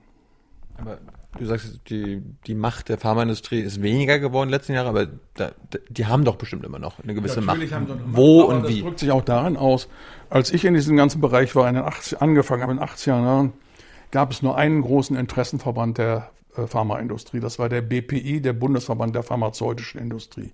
Den gibt's heute auch noch.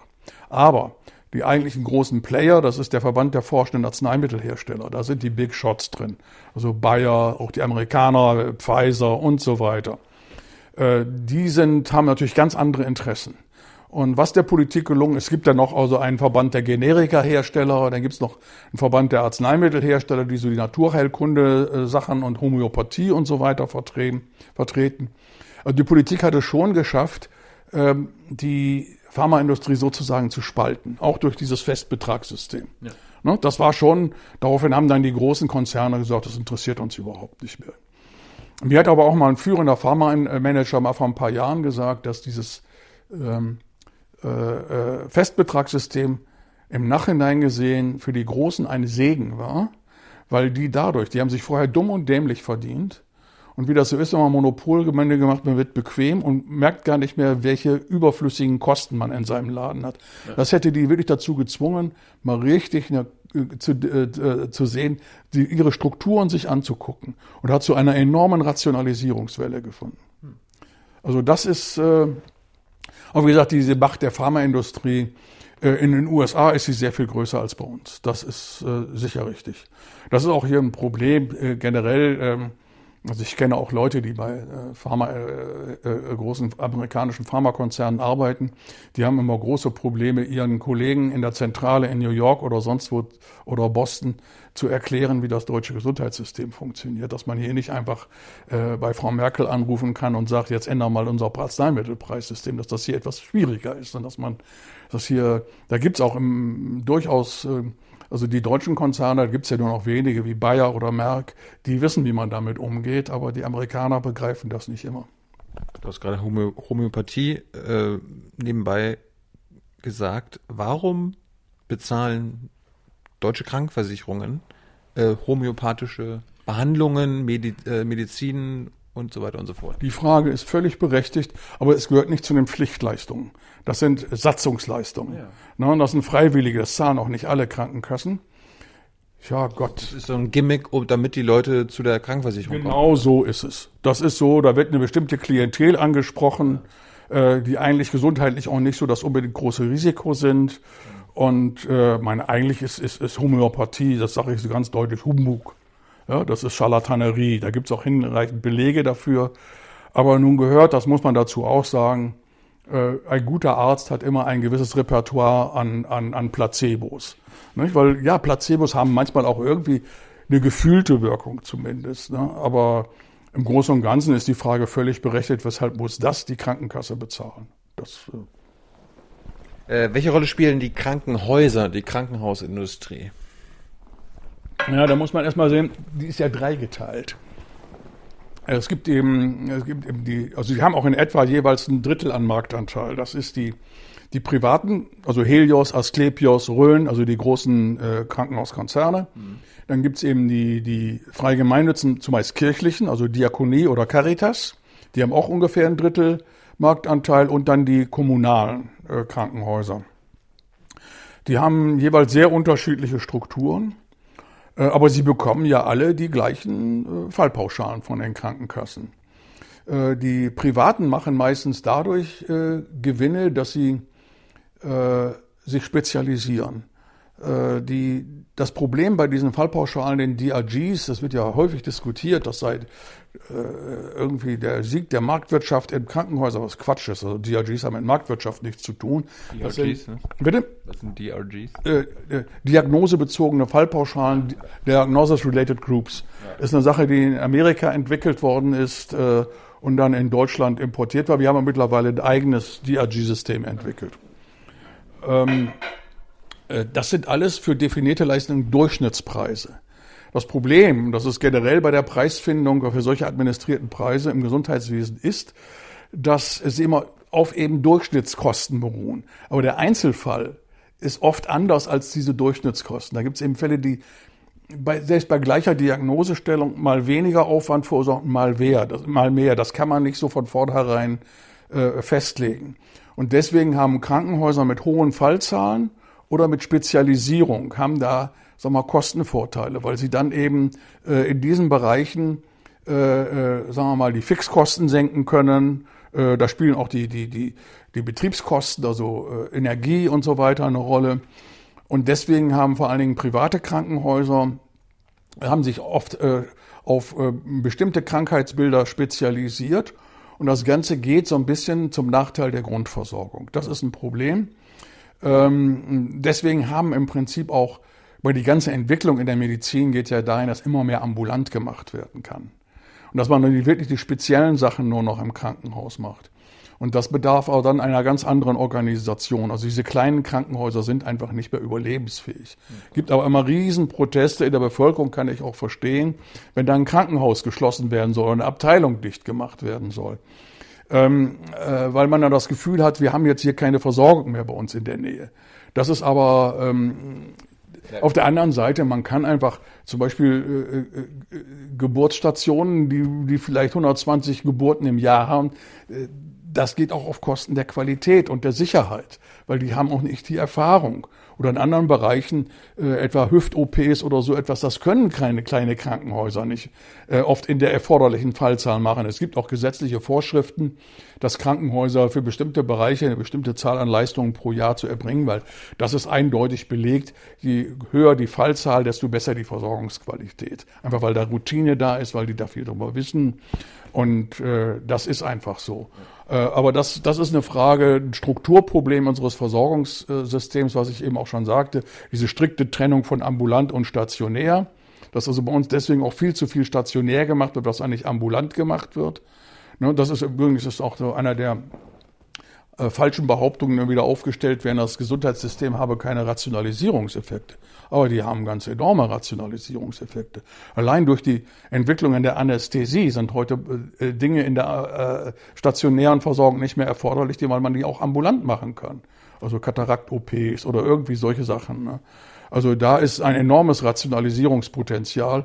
Es, sicherlich ist es so, dass es Bereiche gibt, äh, die sehr teuer sind also Einzelfälle mit hohen Fallkosten. Aber insgesamt äh, hat das auch das Gesundheitswesen ein Rationalisierungspotenzial. Man könnte es sich sonst auch überhaupt nicht anders vorstellen, dass also äh, äh, die zum Beispiel die, die, der Anteil der gesetzlichen Krankenversicherung, der Ausgaben der äh, gesetzlichen Krankenversicherung am Bruttoinlandsprodukt ist seit 30 Jahren so gut wie konstant. Von 6,6 auf 7,1 Prozent gestiegen. Also das kann man sich anders gar nicht erklären. Also da ist schon äh, also die Krankenhausverweildauer hat sich innerhalb der letzten 20 Jahre halbiert. Ne? Also da ist schon einiges passiert. Was sagst du mir, wenn ich dir sage, irgendwie, ich finde scheiße, dass es Kranken, also profitorientierte Krankenhäuser gibt, die irgendwie quasi mit der Gesundheit von uns Menschen Geld machen wollen? Na, erstmal, dass sie Geld machen wollen, ist nicht das Problem. Das will jeder, der einen Beruf hat, will verdienen, Geld verdienen. Es ist natürlich schon ein Problem, wenn das Ganze in sozusagen in, äh, in Profitmaschinerie ausläuft, äh, äh, äh, ausgeht, so wie das man.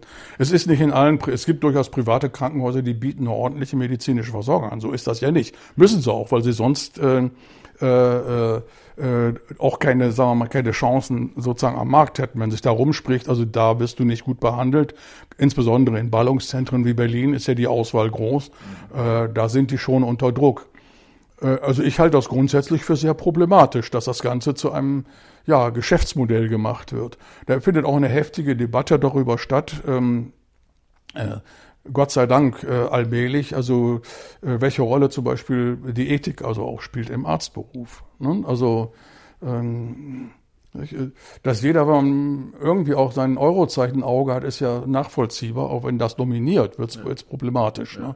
Vor allen Dingen das, was ich sagte, die Gefahr, die besteht, ist, dass wir, äh, weil das eben attraktiv ist, eine hohe, Spezi gute Spezialversorgung haben, aber die, die Basisversorgung darunter leidet.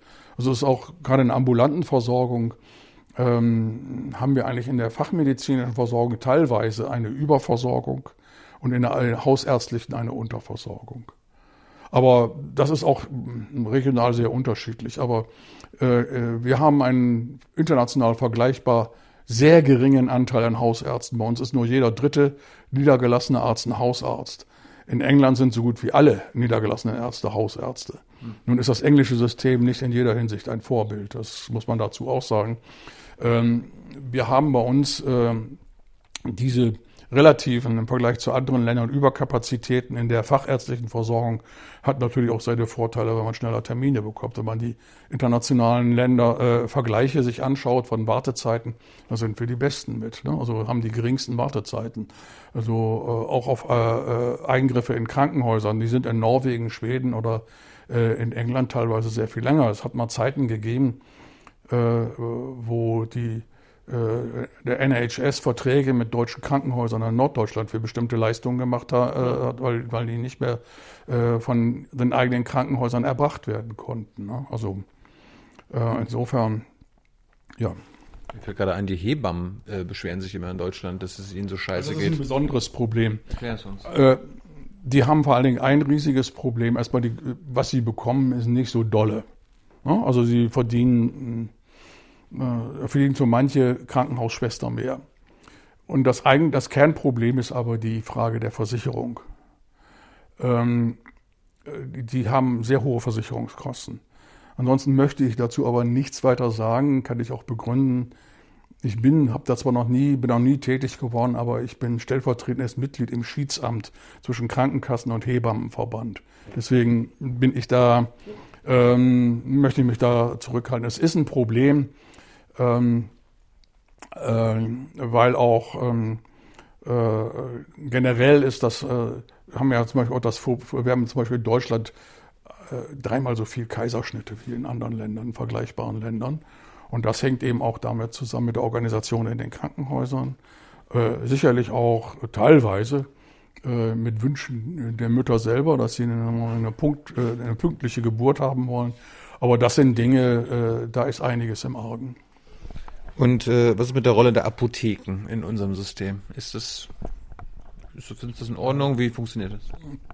Ähm, also die Apotheker haben wohl die bestwirkende Lobby in Deutschland. Das äh, muss man einfach mal sagen. Warum? Die haben in bestimmten Bereichen ein Monopol, was, es in, was in Europa einmalig ist. Also zum Beispiel Aspirin, also ganz normale äh, rezeptfreie äh, Medikamente dürfen bei uns nur in Apotheken verkaufen. Ja, kann ich nicht im Supermarkt kaufen. Bitte? Kann ich nicht im Supermarkt. Nein, das ist äh, einmalig in Deutschland. Das haben die, also wir haben immer gedacht. Einmalig in Europa oder auf der Welt? In, in, in, in Europa, ne? Also auch in anderen Ländern ist das, zumindest in, in, in, in entsprechenden Drugstores in England kann man solche äh, Medikamente äh, äh, äh frei kaufen. Ja, wie kommt das?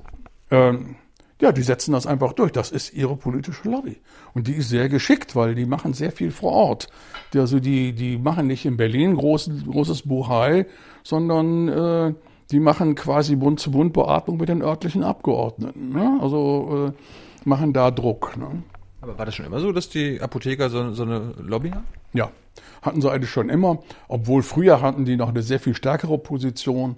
Ähm, es gab mal in den 50er, 60er Jahren war die Zahl der Apotheken unglaublich stark äh, äh, beschränkt. Ne? Da, wer da eine äh, Apotheke hatte, der hatte die Lizenz zum Gelddrucken. Und das ist irgendwann in den 60er Jahren, glaube ich, geändert worden.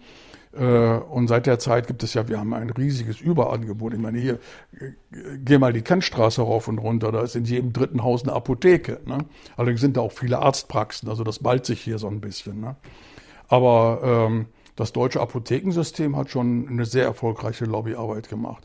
Allerdings gibt es da auch viele kleinere Apotheken, die eigentlich äh, zum Leben zu wenig und zum Sterben äh, zu viel haben. Ne? Aber zum Beispiel der, der Kampf gegen die Versandapotheken. Ja. Ne? Das, das hat mich also wirklich das hat jetzt die, die, die äh, Bundesregierung wieder äh, in ihr Programm aufgenommen, die Versandapotheken irgendwie einzuschränken. Also auf dem Land ist das teilweise gar nicht an, ist Versorgung gar nicht mehr anders sicherzustellen demnächst. Äh, das ist für mich skandalös. Ne? Also dieses Verbot der oder Einschränkung der Versandapotheken. Es gibt keine medizinischen oder sonstigen Sicherheitsgründe, das irgendwie einzuschränken. Das ist nur das Geschäftsinteresse der Apotheker, die im Übrigen dieses Versandgeschäft lokal selber machen wollen. Die wollen keine große Konkurrenz von irgendwelchen holländischen Doc Morris oder sonstigen haben. Also die wollen ihre kleinen geschützten Bereiche haben. Meine, da gibt es also auch schon unter Apothekern gibt es ja auch etliche, die äh, drei oder vier Apotheken besitzen. Ne? Aber ne, das ist, äh, äh, da sind die wirklich sehr erfolgreich, muss man schon sagen. Kann man da irgendwas machen? Nicht mehr FDP wählen? Oder was? Klar, die FDP äh, war da immer, äh, sagen wir, ihr Händchen drüber gegangen, aber auch in der Union. Also das ist, äh, äh, das geht quer durch alle Parteien. Äh, SPD und Grüne wohl weniger. Äh, aber äh, ja, es, ich verstehe teilweise auch nicht, weshalb also zum Beispiel sich jetzt die SPD wieder darauf eingelassen hat, dass mit den Versandapotheken, äh, dass, sie da, dass das wieder in den Koalitionsvertrag reinkommt. Das verstehe ich einfach nicht. Hast du jetzt Hoffnung, wir kommen langsam zum Schluss, ähm, mit einem Gesundheitsminister Jens Spahn? Siehst du ihn, ist er ein Fachpolitiker? Weiß er, wovon er äh, redet? Also Spahn ist äh, seit Seehofer der erste Gesundheitsminister, der bei Amtsantritt wusste, worauf was auf ihn zukommt. Das war weder bei ähm, äh, äh, äh bei, bei, bei Ulla Schmidt, die kam aus der Rentenpolitik, das war was völlig anderes. Aber so in der Politik denkt man ja eh, Rente, Krankenversicherung, alles dasselbe. Vergessen immer, dass es dabei die Steuerung eines Wirtschaftszweiges und nicht nur um Geld verteilen geht. Und auch bei, bei Andrea Fischer, die Vorgängerin von Ulla Schmidt war auch, die kam auch aus der Rente. Und äh, äh also Ulla Schmidt hat damals das einzig Richtige getan, die ist erstmal in Deckung gegangen und hat sich erstmal ein Jahr lang von ihren Leuten briefen lassen, was passierte überhaupt. Und dann war sie ja wirklich, die war schon tough, also das muss man sagen. Hm. Aber Spahn, also Gröhe, Gröhe war ja, äh, der war ein guter Manager. Der hat also das einfach, was im Koalitionsvertrag, hat der Punkt für Punkt abgearbeitet. Hat er eben auch mit dem Bundesgesundheitsministerium, das sind ja wirklich Gesetzgebungsprofis, die hatten die Dinge auch schon alle vorbereitet, weil etwa der Ausbau der Pflegeversicherung, das war alles schon unter Schmidt, unter Ulla Schmidt vorbereitet sozusagen in den groben Strukturen. Und also Gröhe war der wohl gemessen an der Zahl der Gesetze bislang erfolgreichste äh, äh Gesundheitsminister. Also der, der hat eine ganze Menge an Gesetzen gemacht. Ich kann sie jetzt wirklich nicht auswendig alle aufzählen. Und ich meine, Spahn legt jetzt ja auch einen Warmstart hin, ne? aber das konnte er auch, weil er sich im System auskennt. Aber ansonsten, ich bin mal gespannt, wie es weitergeht. Also er ist nicht so unbedingt äh, my cup of tea, also als, als Politiker, sagen wir es mal so. Aber äh, er weiß, worum es geht und äh, äh, man kann ihm nicht äh, vorwerfen, dass er nicht sachkundig ist. Das äh, stimmt so nicht. Er weiß, worum es geht. Kroja hat zum Beispiel Cannabis als Medizin jetzt eingeführt. Was denkst du als Gesundheitsökonom darüber, dass äh, die als Legalisierung von. habe ich dazu keine Meinung, sondern nur als Privatperson. Und äh, die ganze Legalisierung von Cannabis ist für mich äh, eine längst überfällige Geschichte, weil äh, es ist äh, ja und als, als Medizin sowieso. Also das sind auch dann immer hohe ideologische Vorbehalte, äh, also als wenn man jetzt der ganzen Bevölkerung äh, unterstellt, sie würden jetzt also den ganzen Tag nur noch kiffend durch die Gegend laufen. Da ist manchmal auch ein Menschenbild bei solchen Vorstellungen da. Das finde ich einfach äh, äh, sensationell, also komisch. Also nein, also da, ähm, da äh, es gibt eben ganz bestimmte Krebserkrankungen, wo die oder äh, Schmerztherapien, wo das anerkannt ist, wo das auch klar ist. Und da weiß ich überhaupt nicht mehr. Jedes Medikament ist Gift. Das kommt immer auf die Dosis an. Das ist eben so. Ich habe jetzt in über 100 Minuten gelernt von dir, unser Gesundheitssystem ist nicht perfekt, aber es läuft da eigentlich schon ziemlich gut. Wir können da, also jetzt irgendwie, im Großen und Großen und Ganzen können wir da jetzt nichts Neues äh, erfinden, aber sagen wir mal so, die, die großen Reformen Also die stehen in zwei Bereichen an, aber das wird ein Dauerthema der nächsten 10, 15 Jahre sein. Das ist einmal einheitliches Krankenversicherungssystem, nicht Einheitsversicherung, sondern äh, äh, PKV, GKV zu einer Bürgerversicherung zusammenzuschließen. Das ist, eine, das ist eine gute Idee. Das ist eine gute Idee, äh, aber das wird noch lange dauern, bis das realisiert ist, weil die, die, da gibt es einen Haufen Stolpersteine, sowohl politischer als auch juristischer Natur, die man nicht einfach so beliebig, so voluntaristisch aus dem Weg räumen kann. Das andere, für mich noch sehr viel äh, wichtigere Problem ist die Versorgungsstruktur mit dieser Trennung ambulant-stationär, dass wir dort ein flexibles, durchgängiges Planungs- und Bedarfsplanungs- und Versorgungssystem haben. Ähm, was regional und fachlich auch abgestuft ist. Also diese, auch diese ungleiche Verteilung der Versorgung. Es ist klar, wir werden nie in der Uckermark oder in der Prignitz äh, eine Versorgungsdichte wie in Berlin haben. Das wäre weder wünschenswert noch machbar. Aber ähm, äh, da ist einiges zu tun, weil auch Leute auf dem Land haben ja einen Anspruch auf eine umfassende medizinische Versorgung. Ja. Und das ist mit den gegebenen Instrumenten schlicht und einfach nicht zu realisieren.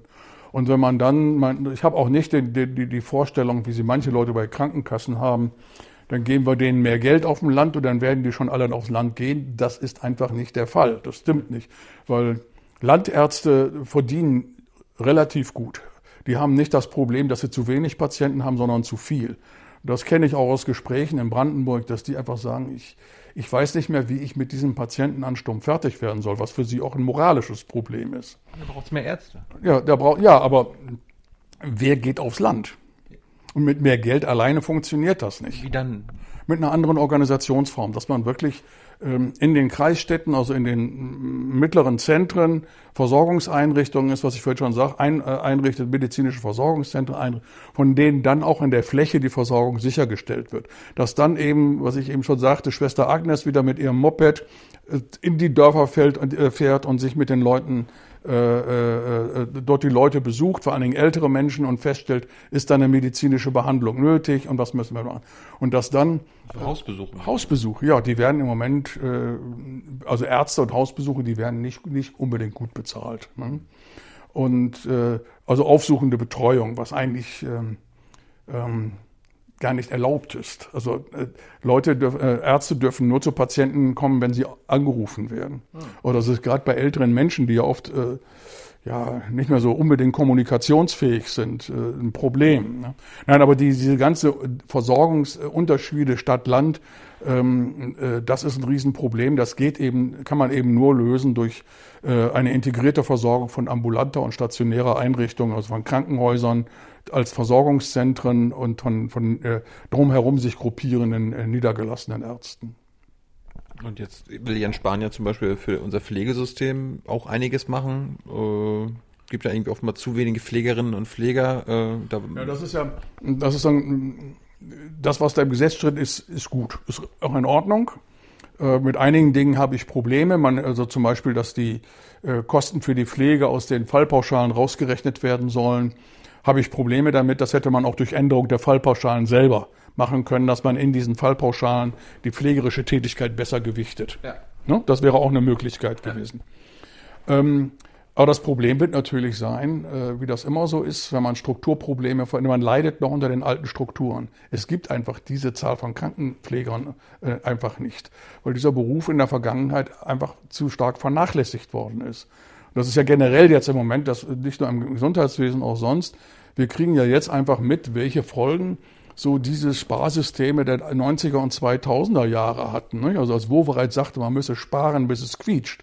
Wenn es dann aber quietscht, dauert es 15 bis 20 Jahre, bis es aufhört zu quietschen, weil einfach die Infrastruktur erst wieder aufgebaut werden muss, die man dadurch zerstört hat. Hm. Und das ist im Gesundheitswesen auch so. Und wenn man ähm, jahrelang ein so stark arztzentriertes Gesundheitswesen, eine so starke Vernachlässigung der pflegerischen Berufe hat, dann lässt sich das nicht per Knopfdruck und mit mehr Geld ändern, sondern da muss das Ausbildungssystem neu aufgebaut werden. Da gibt's eben auch schon, das, das ist ein relativ gutes Gesetz, Änderungen in der Pflegeausbildung. Das hat noch die Schwesig gemacht in, in der letzten Legislaturperiode.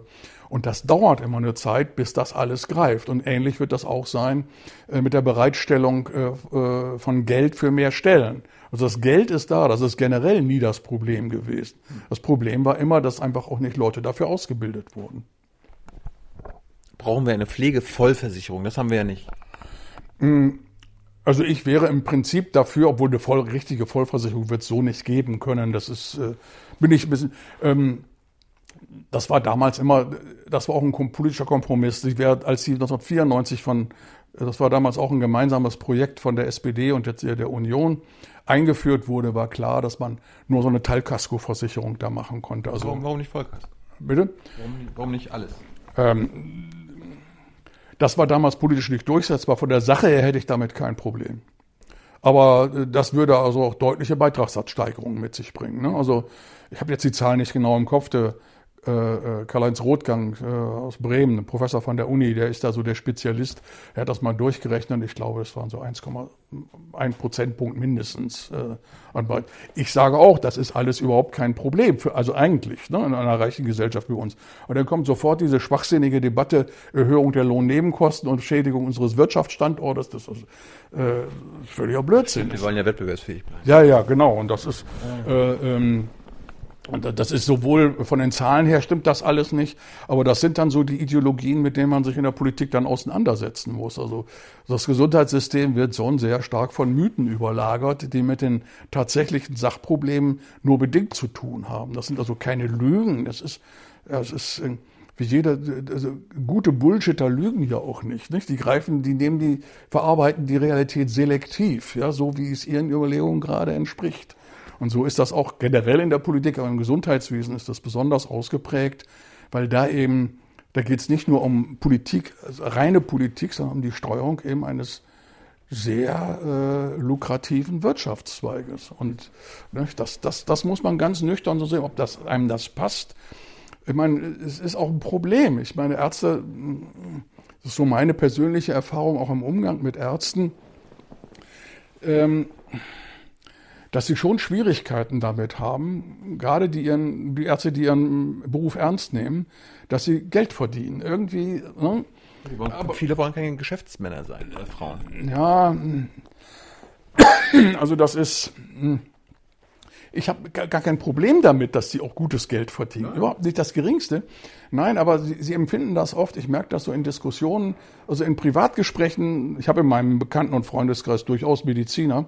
Äh, kann man mit denen darüber reden. Aber sobald es öffentlich wird, wird auch immer sofort eine aggressive Stimmung, wenn es ums Geld geht. Also sie empfinden das dann sofort als Vorwurf, was gar nicht so gemeint ist. Also ähm, das ist schon ähm,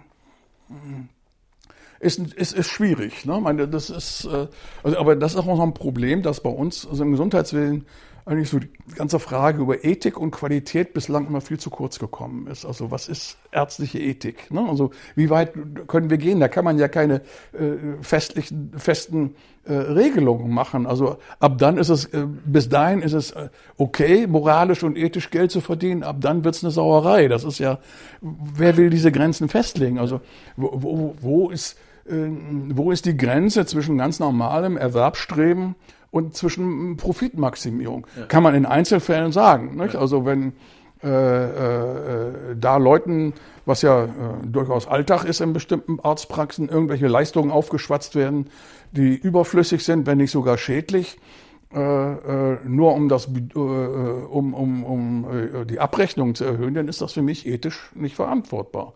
Also es muss im Prinzip nur das gemacht werden, was medizinisch notwendig ist. Nur dafür Maßstäbe zu setzen, auch Regeln, das ist sehr schwierig, weil, was ich vorhin auch schon sagte, jeder Einzelfall ist anders. Das macht das Ganze sehr schwierig. Im Einzelfall können bestimmte äh, äh, Maßnahmen erforderlich sein, im anderen aber nicht. Und äh, das ist, äh, da kann man nicht einfach so eine Kochbuchmedizin machen und sagen, so und so. Klar gibt es bestimmte allgemeine Regeln. Und ich würde auch mal sagen, für die meisten medizinischen Fälle, die in der Arztpraxis sind, gibt es allgemeine Regeln.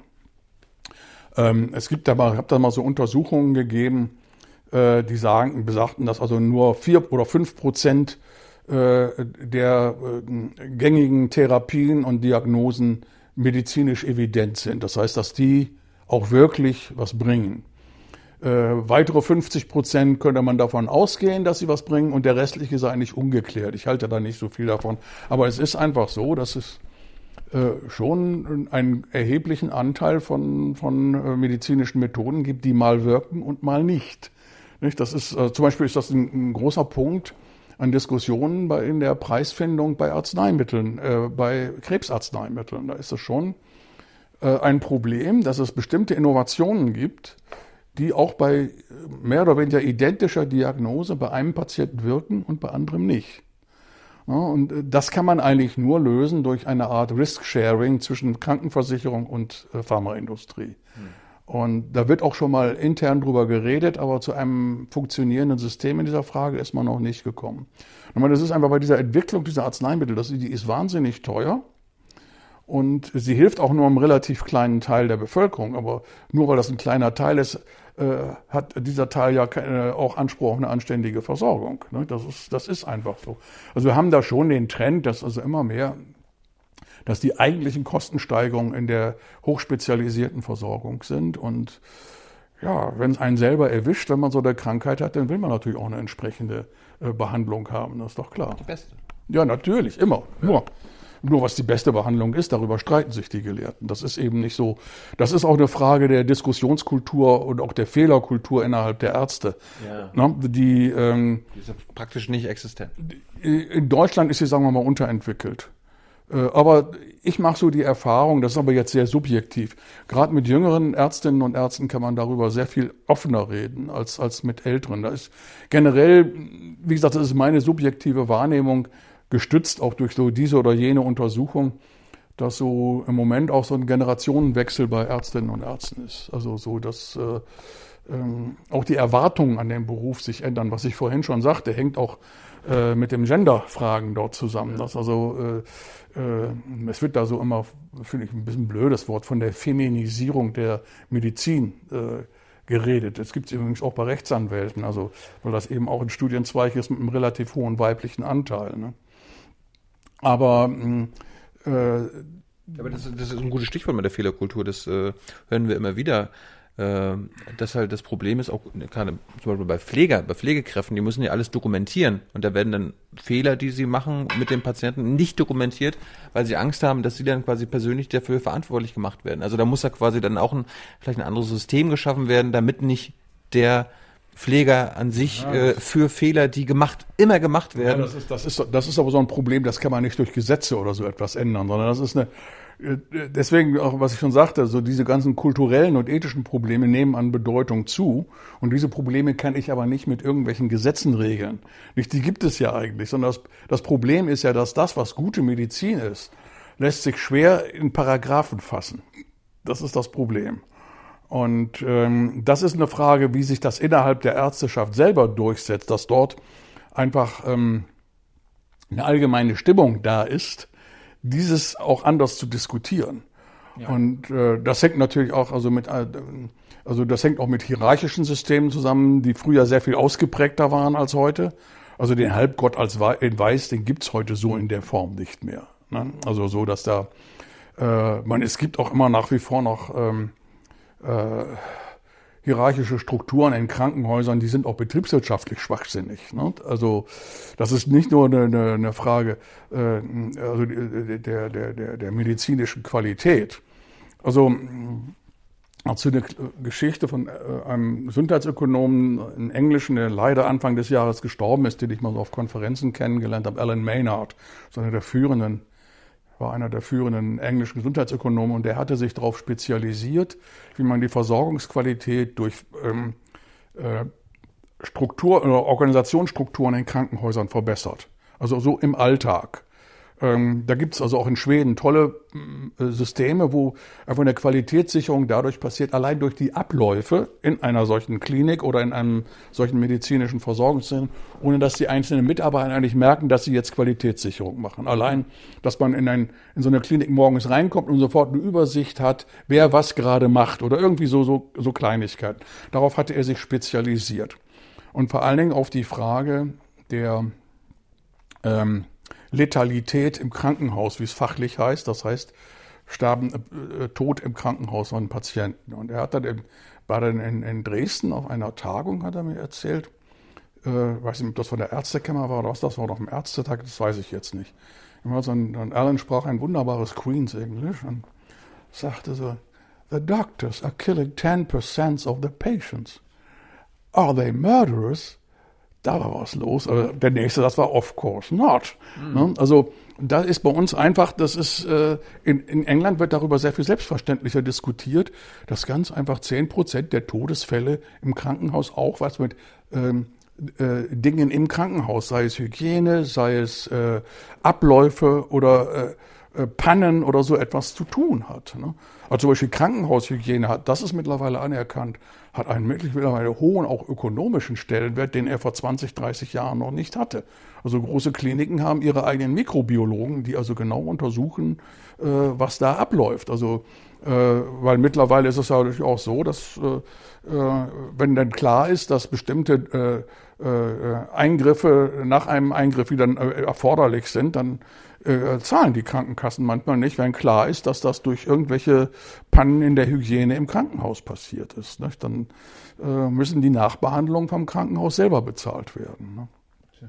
Hey Leute, Jung und Naiv gibt es ja nur durch eure Unterstützung. Ihr könnt uns per PayPal unterstützen oder per Banküberweisung, wie ihr wollt. Ab 20 Euro werdet ihr Produzenten im Abspann einer jeden Folge und einer jeden Regierungspressekonferenz. Danke vorab.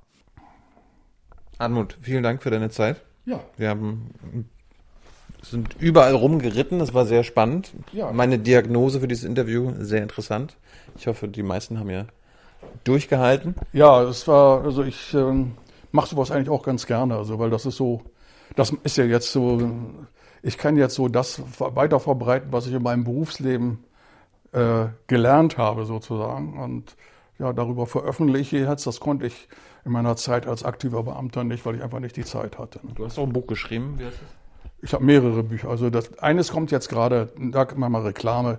Habe jetzt hier gerade die Druckfahnen bekommen. Erscheint Anfang Oktober. Das ist die dritte Auflage von Mythen der Gesundheitspolitik. Die ist, äh, hat sich wirklich äh, recht gut verkauft. Also da äh, äh und ich hoffe, da, das habe ich aber nochmal richtig gründlich überarbeitet. Da habe ich ein Buch mit dem Franz Knieps äh, äh, geschrieben über Geschichte der Gesundheitsreform. Da haben wir einfach unser Berufsleben erzählt, also was wir so in den letzten 30 Jahren da, 40 Jahren da erlebt haben.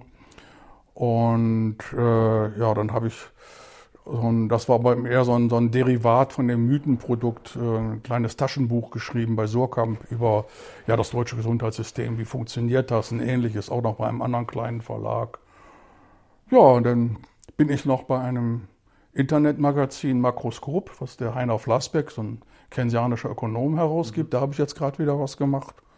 Dann schreibe ich bei der Frankfurter Rundschau alle fünf Wochen einen Kommentar. Also ich habe zu tun. Wenn du jetzt sagst, dritte Auflage von deinem Mythenbuch, äh, kommen da noch neue Mythen hinzu? Und Na, die Mythen sind, ich habe diesmal noch zwei herausgenommen äh, dazu, ähm, äh, die aber in dem alten Buch schon, mit, aber nur als Untermythos sozusagen waren.